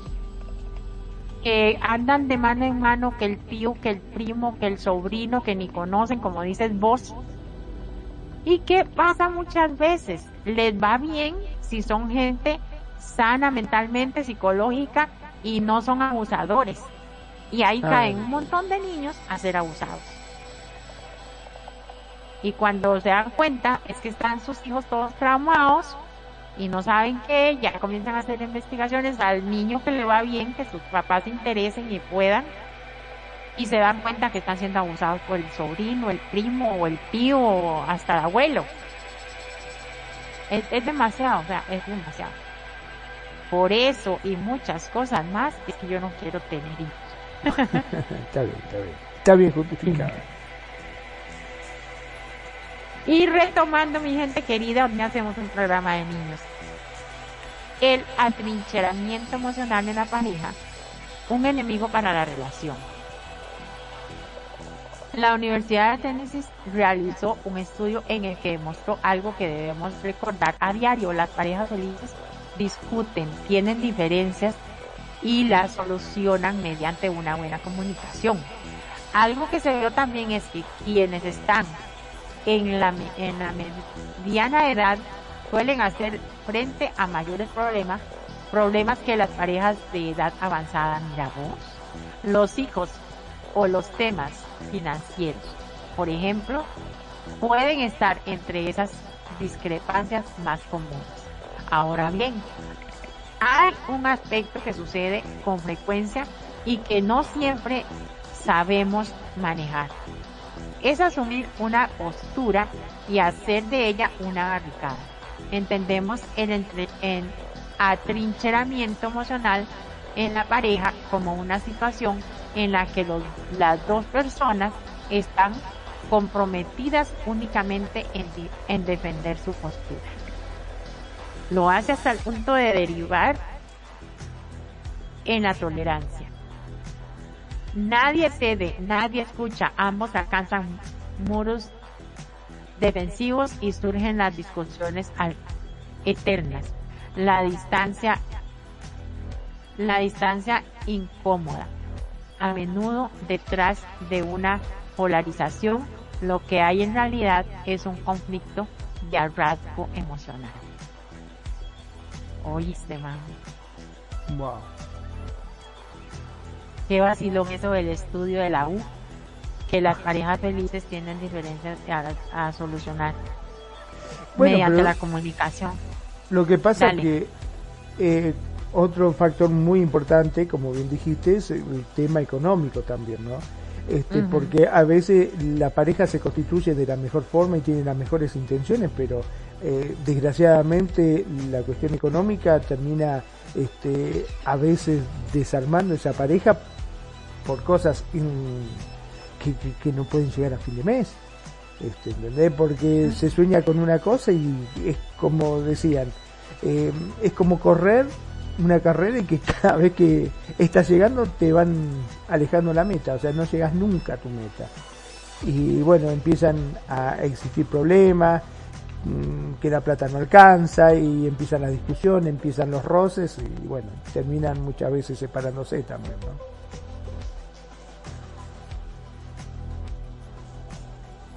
¿Se te cortó o fue que se me fue a mí la voz? A vos se te fue la voz, se te fue la voz.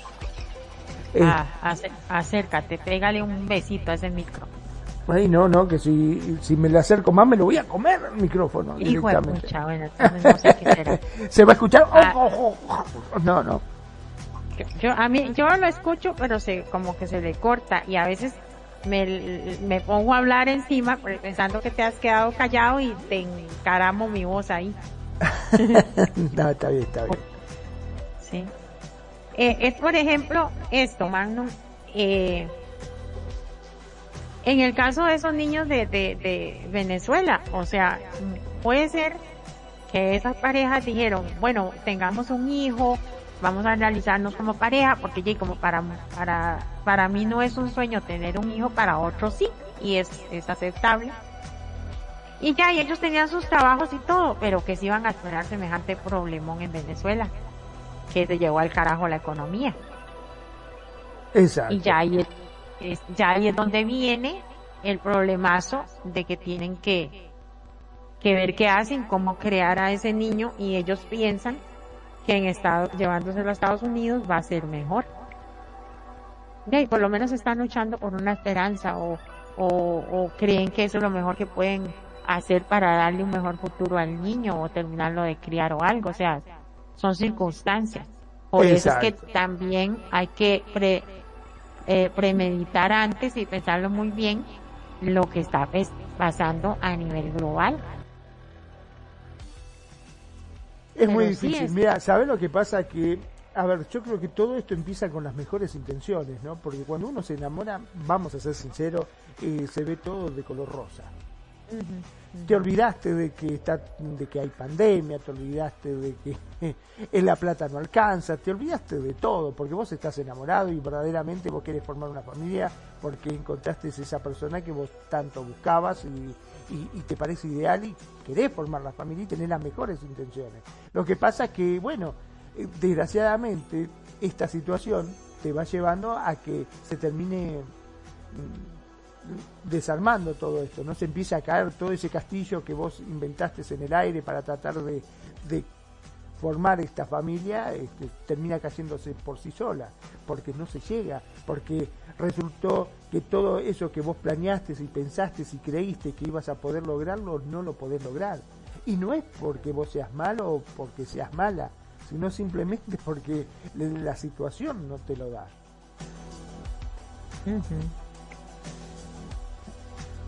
Sí, este, pero que, que increíble que o tal vez no increíble, sino que, que las personas más jóvenes tengan mayor capacidad de resolver problemas. Cualquiera diría, cual, cualquiera diría, no, tal vez los de más, de 30, 40, 45 así tengan más capacidad por la experiencia, pero no, según el estudio de la U, este, son los de 30 como las más jóvenes. Como que yo pienso que tal vez tienen como más energía.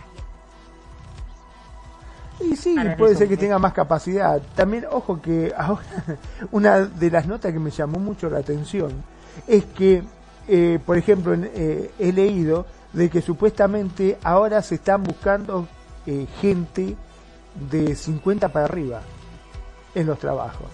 Yo digo, no puede ser. ¿Qué está pasando acá?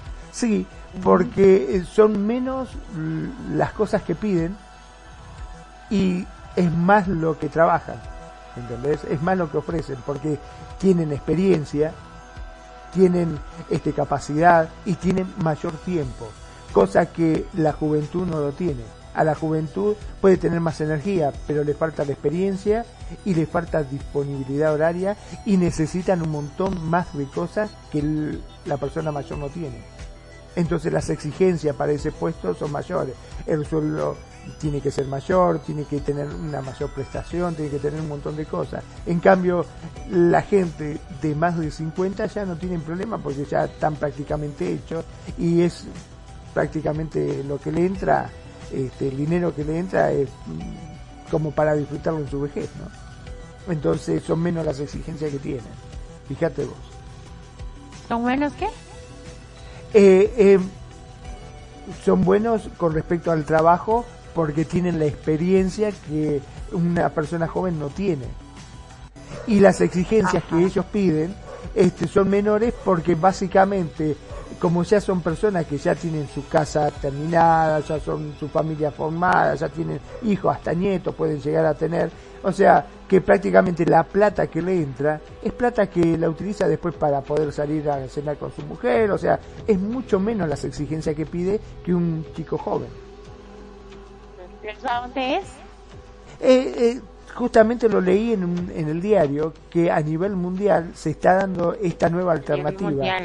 Sí, sí, pues que, pues, pues, pues, perdón, qué bueno que está pasando, porque aquí en Costa Rica, eh, algo que, que, que, que molesta a la población es que los señores ya de 40, 39 años, personas que están todavía eh, para dar demasiado conocimiento, esfuerzo y todo, no les no los contactan. Solo les dan trabajo de, de guarda o una cosa así. O sea, en cambio en Estados Unidos, entre mayor sean, ahí los tienen a los señores y a la señora trabajando. Les dan su pensión, les dan su pensión y, y aparte de eso les pagan su salario. Aquí en Costa Rica hacen inútil al ser humano por eso. Ojalá que, que este gobierno ponga la barba al remojo. sí, la verdad que estaría bueno. Me llamó la atención y tiene lógica, te digo que tiene mucha lógica lo que dicen, porque realmente tienen mayor disponibilidad horaria y tienen muchísima experiencia, porque son gente que ha estado muchos años en esos puestos y conoce perfectamente y no, no, no lo van a poder engañar. Y mostraban distintos este, casos, ¿no? De gente mayores que se quedaron boca, boca abierta porque decía, yo pensé que ya este, este edad no iba a conseguir nunca más trabajo y no, al contrario, sí, sí, lo, lo están empezando a contratar porque ya te digo, es menos lo que le pagan y es mejor el trabajo que obtienen. Sí, sí. Sí, porque ya, ya un señor de esas edades o una señora, como decías vos, no está pensando en... La realidad es que no está pensando tanto en dinero, está pensando en no quedarse deprimido y aburrido en la casa. Exacto. Porque a ellos, a ellos les encanta trabajar y todo. Y sí, le encanta ser útil, ¿no? A mí me encanta trabajar. Lo que pasa es que por esa este problemita que tengo no y no puedo, pero es bonito trabajar. Bueno, de hecho lo venís haciendo en Second Life y muy bien. Ah, bueno, eso sí. sí, sí. Y bueno, ¿ves? Está bien. Está bien, sí, sí, aparte que me divierto. Y sos muy responsable, que es lo principal. Ah, sí, sí, sí. Para mí, yo tengo, no sé, desde que abrió Latin Quarter, ¿verdad? Y yo creo que ya va para tres años y solo falta una vez a mi set y tengo tres sets ahí. Mira Sí, sí, soy muy responsable. Igual en aquellos años cuando era hostess de Centella, nunca falté. Ya cuando comencé a faltar era porque mi, mi, mi laptop eh, ya se comenzó a hacer dentro el juego y yo tenía una laptop y ya no, no aguantaba el juego. Entonces inmediatamente le di, le comuniqué a la dueña y le dije, no, este, sácame por esto y esto, porque no, no voy a poder ya, pero en eso cerraron. Ya me hice de otra computadora y así, pero sí, sí, sí lo hago responsablemente. Bueno, eso es lo importante. Bueno, las barricadas traen al desprecio, hijo de ¿Le entramos a eso? ¿Al desprecio de las barricadas? Sí, como que no. Vamos a ver. Antes de eso, eh, decía aquí la especialista que hasta, dice, lo hacen hasta el punto de derivar en la intolerancia. Nadie cede. O sea, hablando aquí, eso es un, hablaba acá, ahora bien, hay un aspecto que sucede con frecuencia y que no siempre sabemos manejar es asumir una postura y hacer de ella una barricada. Entendemos el atrincharamiento emocional en la pareja como esa situación en la que los dos, las dos personas están comprometidas únicamente en defender su postura. Qué triste eso, Magno. Me estaba acordando, perdón, ¿no? Pero ¿te acordás de la película esta, La Guerra de los Roses, creo que se llamaba? Que trabajaba, creo que Kirk Douglas, eh, no sé quién otro más. Michael Douglas, perdón. Eh, se trataba justamente de esto, en la cual nadie, ninguno de los dos, este, quería dar el brazo a torcer. Y por eso hacían cosas desastrosas. Por ejemplo, ella iba y le rompía el auto a él. Entonces, porque ella le rompió el auto a él, él iba y le rompía el auto a ella. Después empezaban a tirar los platos. Porque, desastre, desastre, se mataban. Este, y terminaron, de hecho, muriendo juntos porque no quería ninguno de los dos dar el brazo a torcer. ¿En qué terminaron? muriéndose los dos, se terminaron matando, sí, Ah, ¿y cómo era que se llamaba la peli? Creo que es La Guerra de los Roses, una cosa así se llamaba. Ah, sí, dice que lo hacen hasta el punto de derivar en la intolerancia. Nadie cede, nadie escucha, ambos alzan muros defensivos y surge la discusión eterna, la distancia incómoda. Ay, qué feo a menudo. Detrás de esta polarización, lo que hay en realidad es un conflicto de arraigo emocional. Bajo esa disputa inmadura, eh, eso es una, una, un dime que te diré inmaduramente, Magno. Exacto, tal cual. Ajá. en el caso de esta película, perdón, ¿no? En el caso de esta película creo que murieron porque tenían una araña de cristal, ¿viste? Esa que es colgante.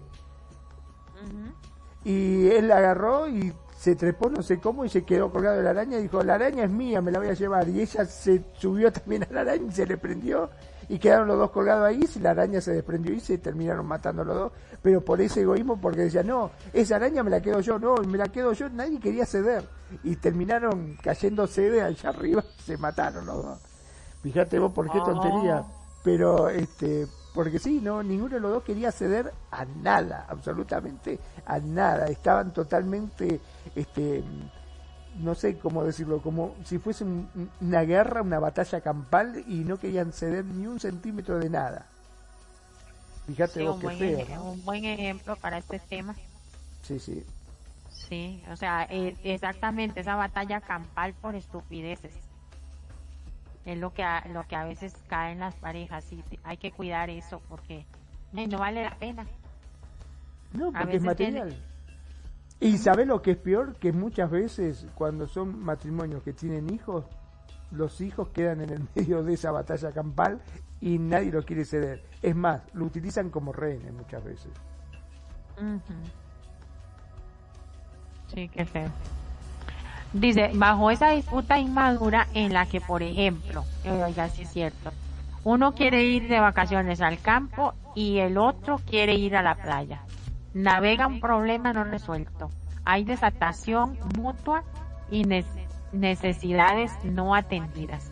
Heridas que encuentran su mala catarsis en, en disputas infantiles por temas de poca revelación. Hijo de pucha, justo el ejemplo de la película. Tal cual. Tal cual. O sea, por, por estupideces este, quedan en la discusión. En, en la discusión ni siquiera eso, más bien quedan como en la, en la, en la defensa de su punto de vista. No sueltan ni uno para allá ni el otro para acá en la barricada. En el atrincheramiento. Dice, las barricadas traen el desprecio cuando el atrincheramiento emocional de la pareja no se afronta de manera adecuada, desemboca un desprecio, tal y como nos explicó el terapeuta y experto en relaciones afectivas John Gatman. El desprecio es uno de los cuatro jinetes del apocalipsis, es decir, uno de esos elementos que pueden conducir a la ruptura de una relación. A veces cuando la relación se polariza y cada miembro defiende una idea, posición o perspectiva, la pareja se centra más en lo que les diferencia que en autorregular la agitación interna, porque incidimos más allá de la dispuesta y una visión opuesta están esas emociones desatendidas que intensifican el conflicto y las barricadas. Ay, qué, qué triste, ¿verdad? Despreciarse uno por... Es terrible. Lo que pasa que es como decíamos, ¿no? Es como una verdadera guerra. Eh, acá están buscando la, película se llama La Guerra de los Roses, es una película estadounidense, una comedia del año 1989. Eh, dirigida justamente por Danny DeVito y protagonizada por Michael Douglas, Kathleen Turner y justamente Danny DeVito también. Eh, se trata de una pareja que se conocen en una subasta y en una puja por un objeto, la cuestión que se enamoran, se casan y parecen un matrimonio feliz, hasta que por un incidente terminan peleándose. Ellos se esfuerzan por quedarse con la casa donde vivían y ya que están en proceso de divorcio, tratan de hacerse la vida imposible el uno al otro hasta el fin, porque eh, indudablemente eh, se pelearon y dijeron, bueno, andate vos de la casa. No, yo no me voy, andate vos. Y ninguno de los dos se quedó ahí, entonces, bueno, seguían conviviendo, pero haciéndose la vida imposible para que el otro se vaya. Y terminan, este, ya te digo, por una tontería hasta matándose terminan, Terrible, terrible, terrible. Y es un poco de lo que estamos hablando, que se atrincheran en algo hasta sin sentido como para poder terminar hasta con la vida de uno, pero es simplemente el hecho de hacerle la vida imposible al otro y que el otro no se quede con eso. No importa lo que sea, sin importar que sea un auto, una casa, un libro, lo que fuese, no importa. Ahora la se pelean hasta por el perro. Por el perro también, sí, olvídate. Bueno, todavía por el perro que es un ser vivo y así, pero a veces por el anillo de matrimonio, que cuesta una fortuna. sí. Pero qué tontería, qué tontería. eso es, eh, eso les pasa más a las personas que, que no son conscientes de la muerte, que la muerte le sopla en el cuello a todos. Nos sopla en el cuello. Entonces nos hacemos cada vez más egoístas, más eh, peleoneros, más materialistas. Está triste la cosa. La verdad que sí está triste. Sí, las barricadas traen ese desprecio. Es eh, qué feo es sentir sentirse despreciado y despreciar a alguien. Qué feo. Eso es lo que, lo que decía yo antes, comentaba antes en el programa que, que lo que hace es llevar a uno de los dos o a los dos a una depresión. Lo que pasa que eh, está aquella persona que se deprime, como bien decís, y está aquella persona que dice, ah, no, a mí no me vas a poder. Y así me mate, yo no voy a dar brazo a torcer y se transforma en una batalla verdaderamente campal. Porque si uno es el agresor y el otro se deprime y no ataca, digamos como que se estabiliza la cosa. Pero cuando los dos atacan constantemente termina realmente muy mal la cosa, ¿no? No, pero es que también puede que, que uno de los dos esté deprimido, pero siga defendiendo su punto. También. Eh, pero, eh, pero también está ese que usted dice que ya y el, el que se deprime es el que baja, agacha la cabeza y el otro así deshace. Casi siempre, casi siempre. Magnum, usted no, no ha notado esto, que, que, que en las parejas hay, siempre hay uno que da más, que da la milla de más. Y uno dice, ay, mire, es que ella o él quiere más, ama más al otro. ¿Has visto eso alguna vez? Bueno, convengamos que siempre en toda pareja hay alguien que, que ama más. Siempre. Vos fijate que cuando se rompe una pareja, cuando deciden separarse, siempre hay alguien que queda mucho más lastimado que el otro. Es muy raro este, que se separen y que digan, bueno, sí, la verdad que convenía separarse, ¿me entendés? Siempre hay alguien que no se quiere separar. Porque quiere más, porque ama más, porque eh, es más, cuando vos escuchás las discusiones, dices, yo te di todo, te di mis mejores años, te di mi vida, te di todo. ¿O no? Este, y vos no me diste nada, y ahora te querés ir, claro, ¿y yo qué voy a hacer? Porque siempre pasa esto. Eh, cuando una pareja se separa, siempre hay alguien que quiere más que el otro. Ahora, eh, sería totalmente distinto que ponerle, es una pareja que deciden casarse, estar juntos, pero va pasando el tiempo, eh, se fue perdiendo ese amor, y tanto uno como el otro, eh, digamos, no sé, o se sienten atraídos por alguien, ¿no es cierto? O puede ser también que le gusta como es eh, otra persona, entonces deciden separarse y bueno, se van tranquilos cada uno por su lado porque cada uno ya tiene lo suyo, digamos. son muy pocos. Sí, es muy poco. Bueno, tal vez los que ya tienen sus amantes escondidos, ambos. Tal vez son los que se van felices. Pero casi siempre hay ese que hay uno que llora y otro que sí porque que siempre sufre viste que sufre más no este que, que quiere más. Esa es la palabra esa es la palabra más. Porque en una relación, ame o no ame, siempre va a sufrir las personas, las dos. Por menos que ame a la otra, siempre va a sufrir, porque es como ese vínculo de convivencia, de, de estar ahí, de en cierta forma, aunque sea puro pleito, se, han apoyado para tener sus cosas. Y es, es, es, es como decía la, la, psicóloga, es una pérdida como cuando a uno se le muere algo. Y sí, lo que sucede es que yo me pongo a pensar, ¿no?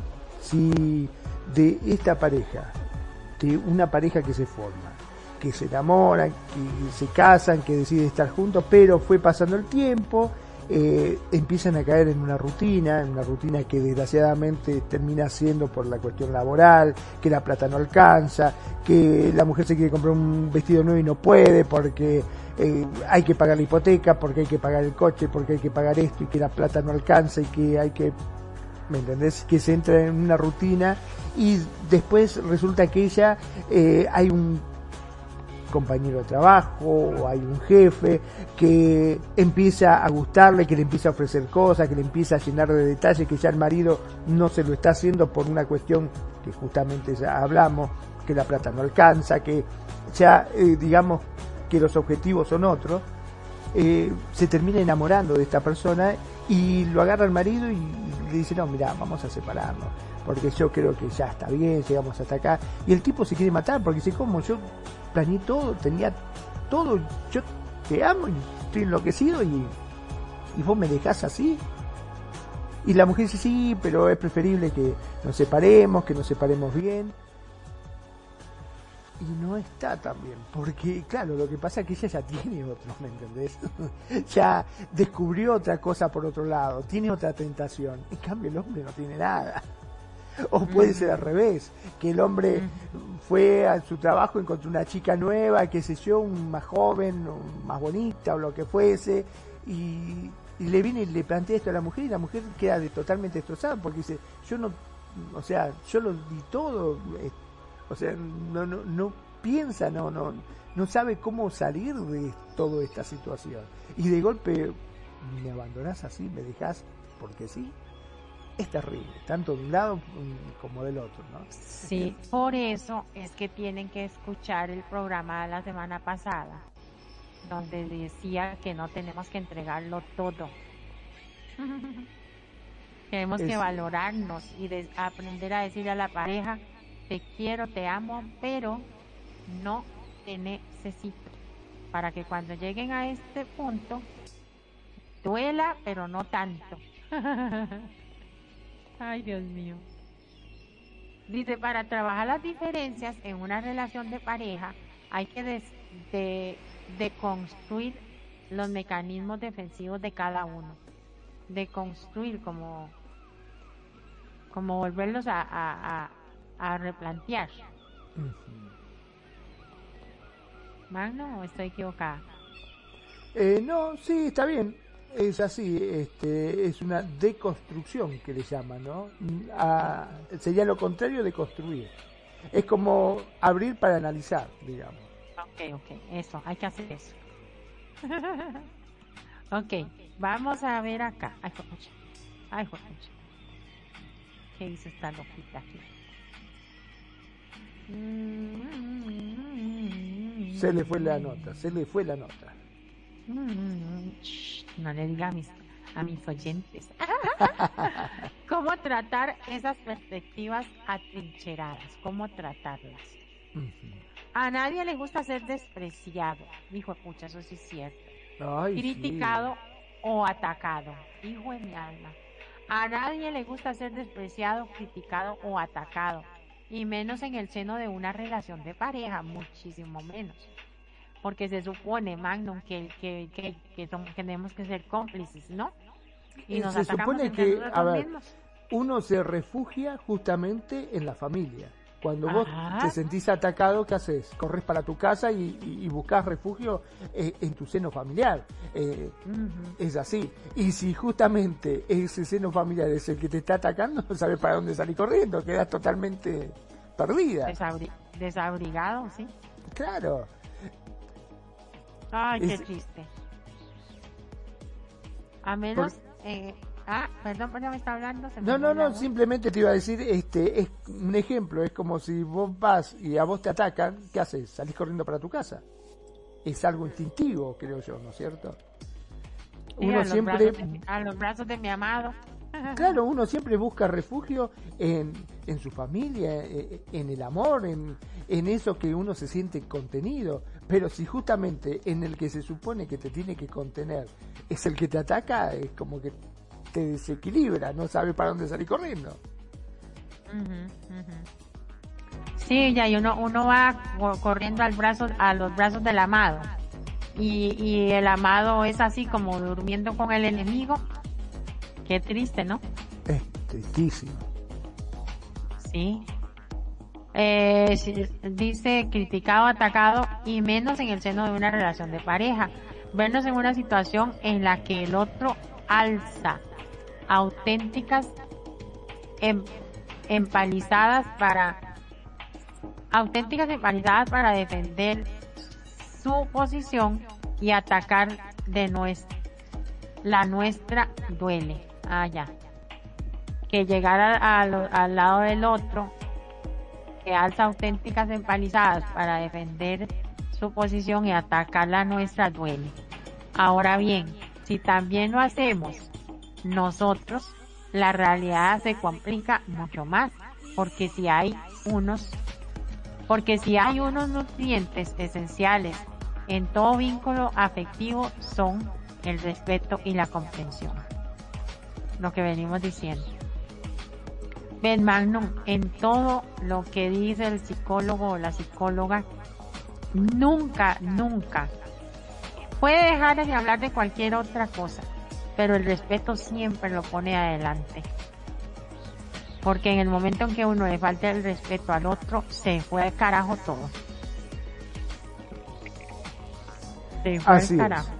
Así es, este, no, no, ya no, no se puede volver atrás, ¿no es cierto? Por eso yo creo que hay que tener la sapiencia y hay que tener la paciencia y la cordura de poder frenarse ese impulso que uno tiene cuando está siendo atacado. Porque si tu pareja viene, está enojada por lo que fuese y te empieza a atacar, vos instintivamente eh, te pones a la defensiva y atacás también, nunca se va a llegar a un entendimiento.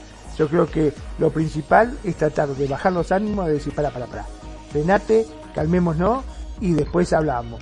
Nos vamos o me voy y después cuando nos calmamos nos sentamos y podemos dialogar, porque si no es, la otra me ataca y vos automáticamente lo vas a atacar y cuando te querés acordar terminan hablándose o atacándose tanto o diciéndose cosas tan hirientes que después ya no podés volver atrás por más que eh, se llegue a un entendimiento de que lo que pudo haber sido original, o sea, lo que originó toda esa pelea se puede haber sido solucionado, ya no podés volver atrás todas las cosas que dijiste en mala de la, otra persona. Entonces no, no, es muy difícil que, que, lo puedas solucionar. Yo creo que lo principal es tratar de tener esa concentración ese eh, tomarse esa pausa como para poder analizar las cosas y no atacar, sino frenarse y tratar de hablar. Es como dar un paso al costado y mirar la pelea desde otro ángulo, ¿viste? No estar metido ahí, ¿no? Porque vos viste como pasa en el fútbol, por ejemplo, que o en el boxeo, que los otros están peleando y uno que lo está mirando dice, pero ¿por qué no le pegaste de izquierda? ¿Por qué no le diste derecha? ¿O por qué no la pateaste para este lado? Y el que está mm. peleando dice, ¿por qué no venís pelear vos, desgraciado que soy yo? Es que me estoy comiendo los bollos. Y yo digo, ¡ay, qué idiota la botó en el fútbol! Exacto. Y, digo yo, ¿pero por qué no la paró de pecho, la y la, la metió? No, le dio de un solo, no la dejó ni caer y la botó. Y porque yo no estoy ahí y el pobre hombre tal vez está cansado, no, no tenía bien la, la postura en ese momento para hacer todo eso, o se estaba ahogando el carrerón que traía desde media cancha o algo. es muy fácil o no. Claro, exacto. Uno siempre, a veces, de otro ángulo, desde afuera, ve mejor las cosas. Por eso en toda pelea, muchas veces eh, es preferible como calmarse y decir, pará, voy a hacer de cuenta que no soy yo que está en la pelea, a ver, ¿qué es lo que está pasando acá? Y entonces ahí podés encontrar una solución, ¿no? Porque si a vos te atacan y vos atacás, llega un momento que se terminan diciendo de todo y después ya te olvidaste hasta por qué se habían empezado a pelear. no, mano, y hay una cosa, comienzan discutiendo y discutiendo y cada vez se, se dicen más y más y se pasan de tono y ya, y de repente va el manazo y comienzan a agredirse. Hay que tener mucho cuidado en eso. Ahí esa falta de respeto ya se va al carajo con todo. Sí, no, no, ya después no tenés vuelta atrás, Ya por más que, eh, repito, eh, el problema original se haya solucionado, ya todas las cosas que se dijeron después no tienen solución. Porque se faltaron respeto, se pegaron, se golpearon, se maltrataron y ya no, no, hay vuelta atrás. Sí. ¿Cómo atajar el atrincheramiento emocional en la pareja? Lo primero es descodificar esos mecanismos defensivos, eh, saber por qué se alza. Vamos a, ver algunas estrategias. Primero, descubrir qué hay, qué hay detrás de las barricadas. No la he perdido. Voy a subirla nada más. Cuando una pareja se posiciona en barricadas antagónicas, hay algo más que una discrepancia. El atrincheramiento emocional en la pareja esconde realidades subyacentes. Hijo de mi alma, esto se pone bueno. Hay algo más, está escondiendo el amante. ¿eh? en consecuencia, es decisivo saber que es lo que escondemos detrás de nuestras barricadas. Es enfado, es despecho, es desconfianza. Sí, es así. ¿Qué lo motiva? ¿Qué problema hay que no estamos entendiendo? A menudo hay necesidades mutuas que estamos descuidando como pareja. Ay, Dios mío. Si se habla del descuido de pareja, seas tan ingrato a veces es tanto el descuido, eso que le digo yo, que ni hola, ni cómo están, ni nada, ni cómo amaneciste, ni un te quiero, ni un beso, ni un nada. Dos. ojo, muchas veces se hace solamente para agredir al otro o para tratar de demostrar que uno está molesto, no porque quiera hacerlo. ¿Entendés? Porque capaz que vos te levantaste y decís, ¡ay, qué bonito que le voy a decir! Y vos decís, no, no le voy a decir nada que se muera de bronca para que se dé cuenta que estoy realmente enojada. Entonces, ¿qué hace? Le da más largas al asunto. Claro, porque el otro entonces dice, ah, no me da nada, ah, ahora vas a ver entonces, yo tampoco te voy a dar. Cuando te quiere acordar, terminan agarrándose los pelos. Sí, es cierto, y uno dice, ah, si no me saluda, no lo saludo. Eh, ¿Será que tiene a alguien? ¿Con quién andará? ¿Qué estará haciendo? Sí, porque aparte de esa, uno se entra a comer solo la cabeza, ¿me entendés? Uno dice, ah, no me quiere saludar, seguro que está con otra. Entonces, que se vaya, se vaya, ya, date con la si querés. Y empiezan ahí a agredirse, sí, es cierto. Y el, y el problema, porque esa, la, si es la mujer, digamos, diría, ay, este, seguro tiene otra, que ver qué hace, que bla, bla, bla, ¿qué me importa? Ya estoy harta. Yo voy a, a a ver a quién le coqueteo también. Ya comienzan y ya se pone peor la cosa. Dice, dos, ya casi terminamos, vamos a ver, dice, dos, negociar requiere hacer concesiones. Si de verdad deseamos derrumbar esas barricadas y lograr un acercamiento, es necesario saber negociar y llegar a acuerdos. Estas son las habilidades que deberíamos desarrollar aprender a escuchar de manera empática, saber comunicar de manera asertiva y respetuosa, vuélvelo al respeto, tener una voluntad clara de llegar a acuerdos, respetar las diferencias y buscar puntos de unión. Es necesario entender que el hecho de que la pareja opine de manera opuesta en algunos aspectos no es una amenaza. Tampoco nos aman menos por no asumir nuestras perspectivas. El respeto y la aceptación mutua siempre crea fuentes de acercamiento. Ya, ahí comentamos y nos vamos. Bueno, sí, me gustó mucho el punto ese que dijiste, que en vez de tratar de buscar cosas negativas para lastimar al otro, hay que tratar de buscar las cosas positivas para tratar de, de solucionar el tema, porque verdaderamente cuando uno está siendo atacado, ¿no? Que tu pareja viene y dice, sí, porque vos sos un vago, esto, no le dice, sí, mi amor, tenés razón, voy a tratar de cambiar, voy a tratar... No, lo que primero dice, ¿qué chati vos? ¿Qué sos, gorda de miércoles? le trata de, de atacar más, de decirle cosas que la hieran a ella también. Y ahí, obviamente, que jamás va a existir un entendimiento. Entonces, cuando uno está siendo atacado, sobre todo estamos hablando de una cuestión de pareja sentimental, a veces hay que tomarse la paciencia de no buscarle las cosas malas, sino tratar de buscar un entendimiento y tratar de buscar ese punto como para tratar de hacerle entender por las buenas, ¿no? Y no ponerse en la mala y tratar de, de agredirla más, porque indudablemente nunca se va a llegar a ningún buen puerto. Sí, es cierto. Aprender a escuchar de manera empática, o sea, con amabilidad y todas esas cosas, o sea, no, no, no pensar siempre, uy, me está atacando, uy, quiere lo mejor para él o para ella y para mí no, no, no. Sé, tal vez.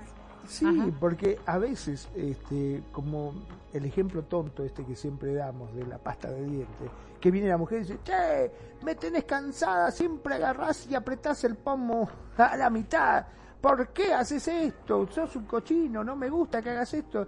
Y el tipo en vez de tratar de escucharla y decir, bueno, sí, perdoname, tenés razón, voy a tomarme la paciencia de, apretarlo como corresponde, lo que pasa que vengo apurado, no, no es algo que para mí sea importante, pero sabiendo que a vos te molesta, voy a tratar de poner énfasis en eso para tratar de solucionarlo no, dice, cachate, vos que colgás la bombacha ahí en, la ducha y yo me tengo que vagar y veo tus calzones, tu corpiño colgado por todos lados de la casa, ¿qué te pensaste?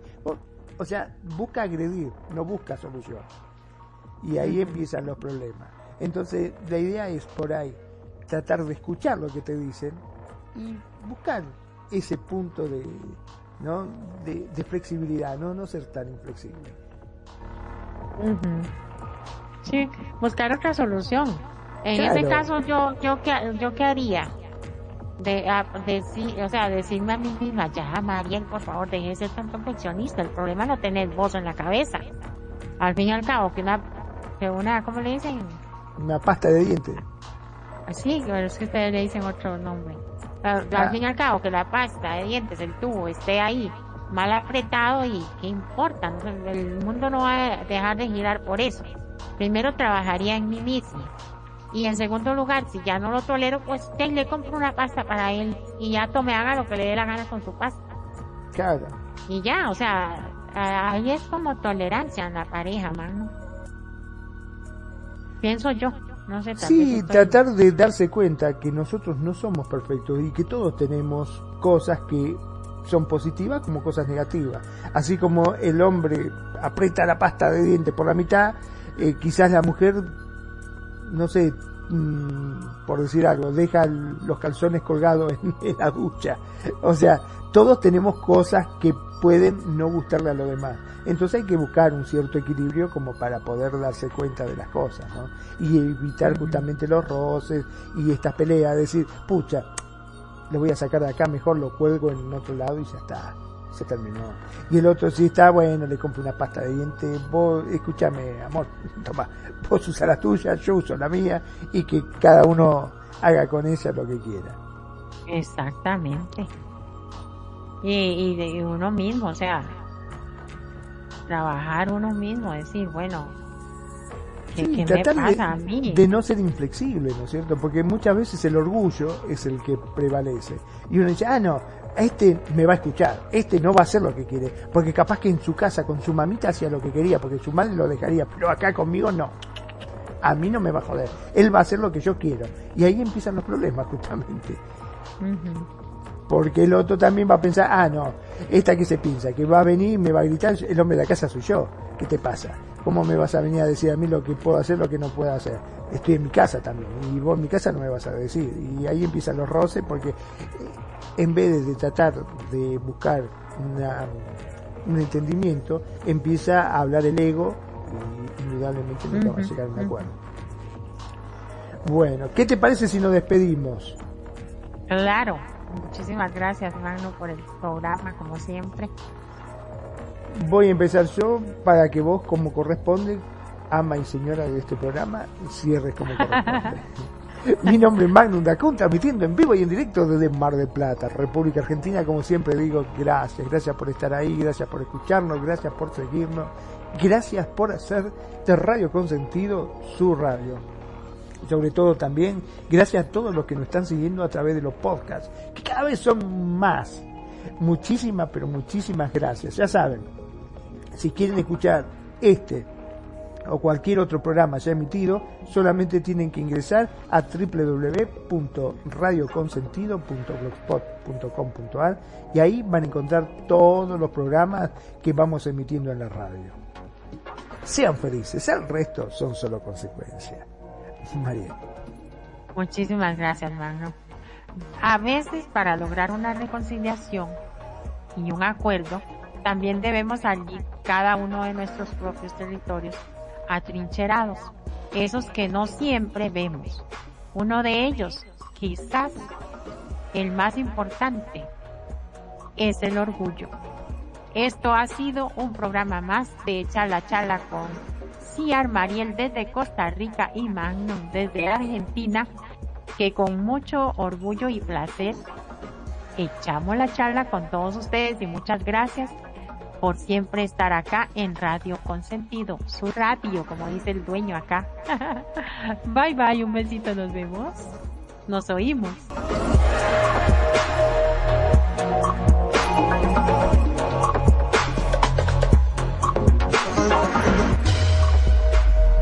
La buena música. Solo la puedes escuchar por aquí. Radio Consentido, consintiendo tus oídos. Tu mejor opción en radio por Second Life.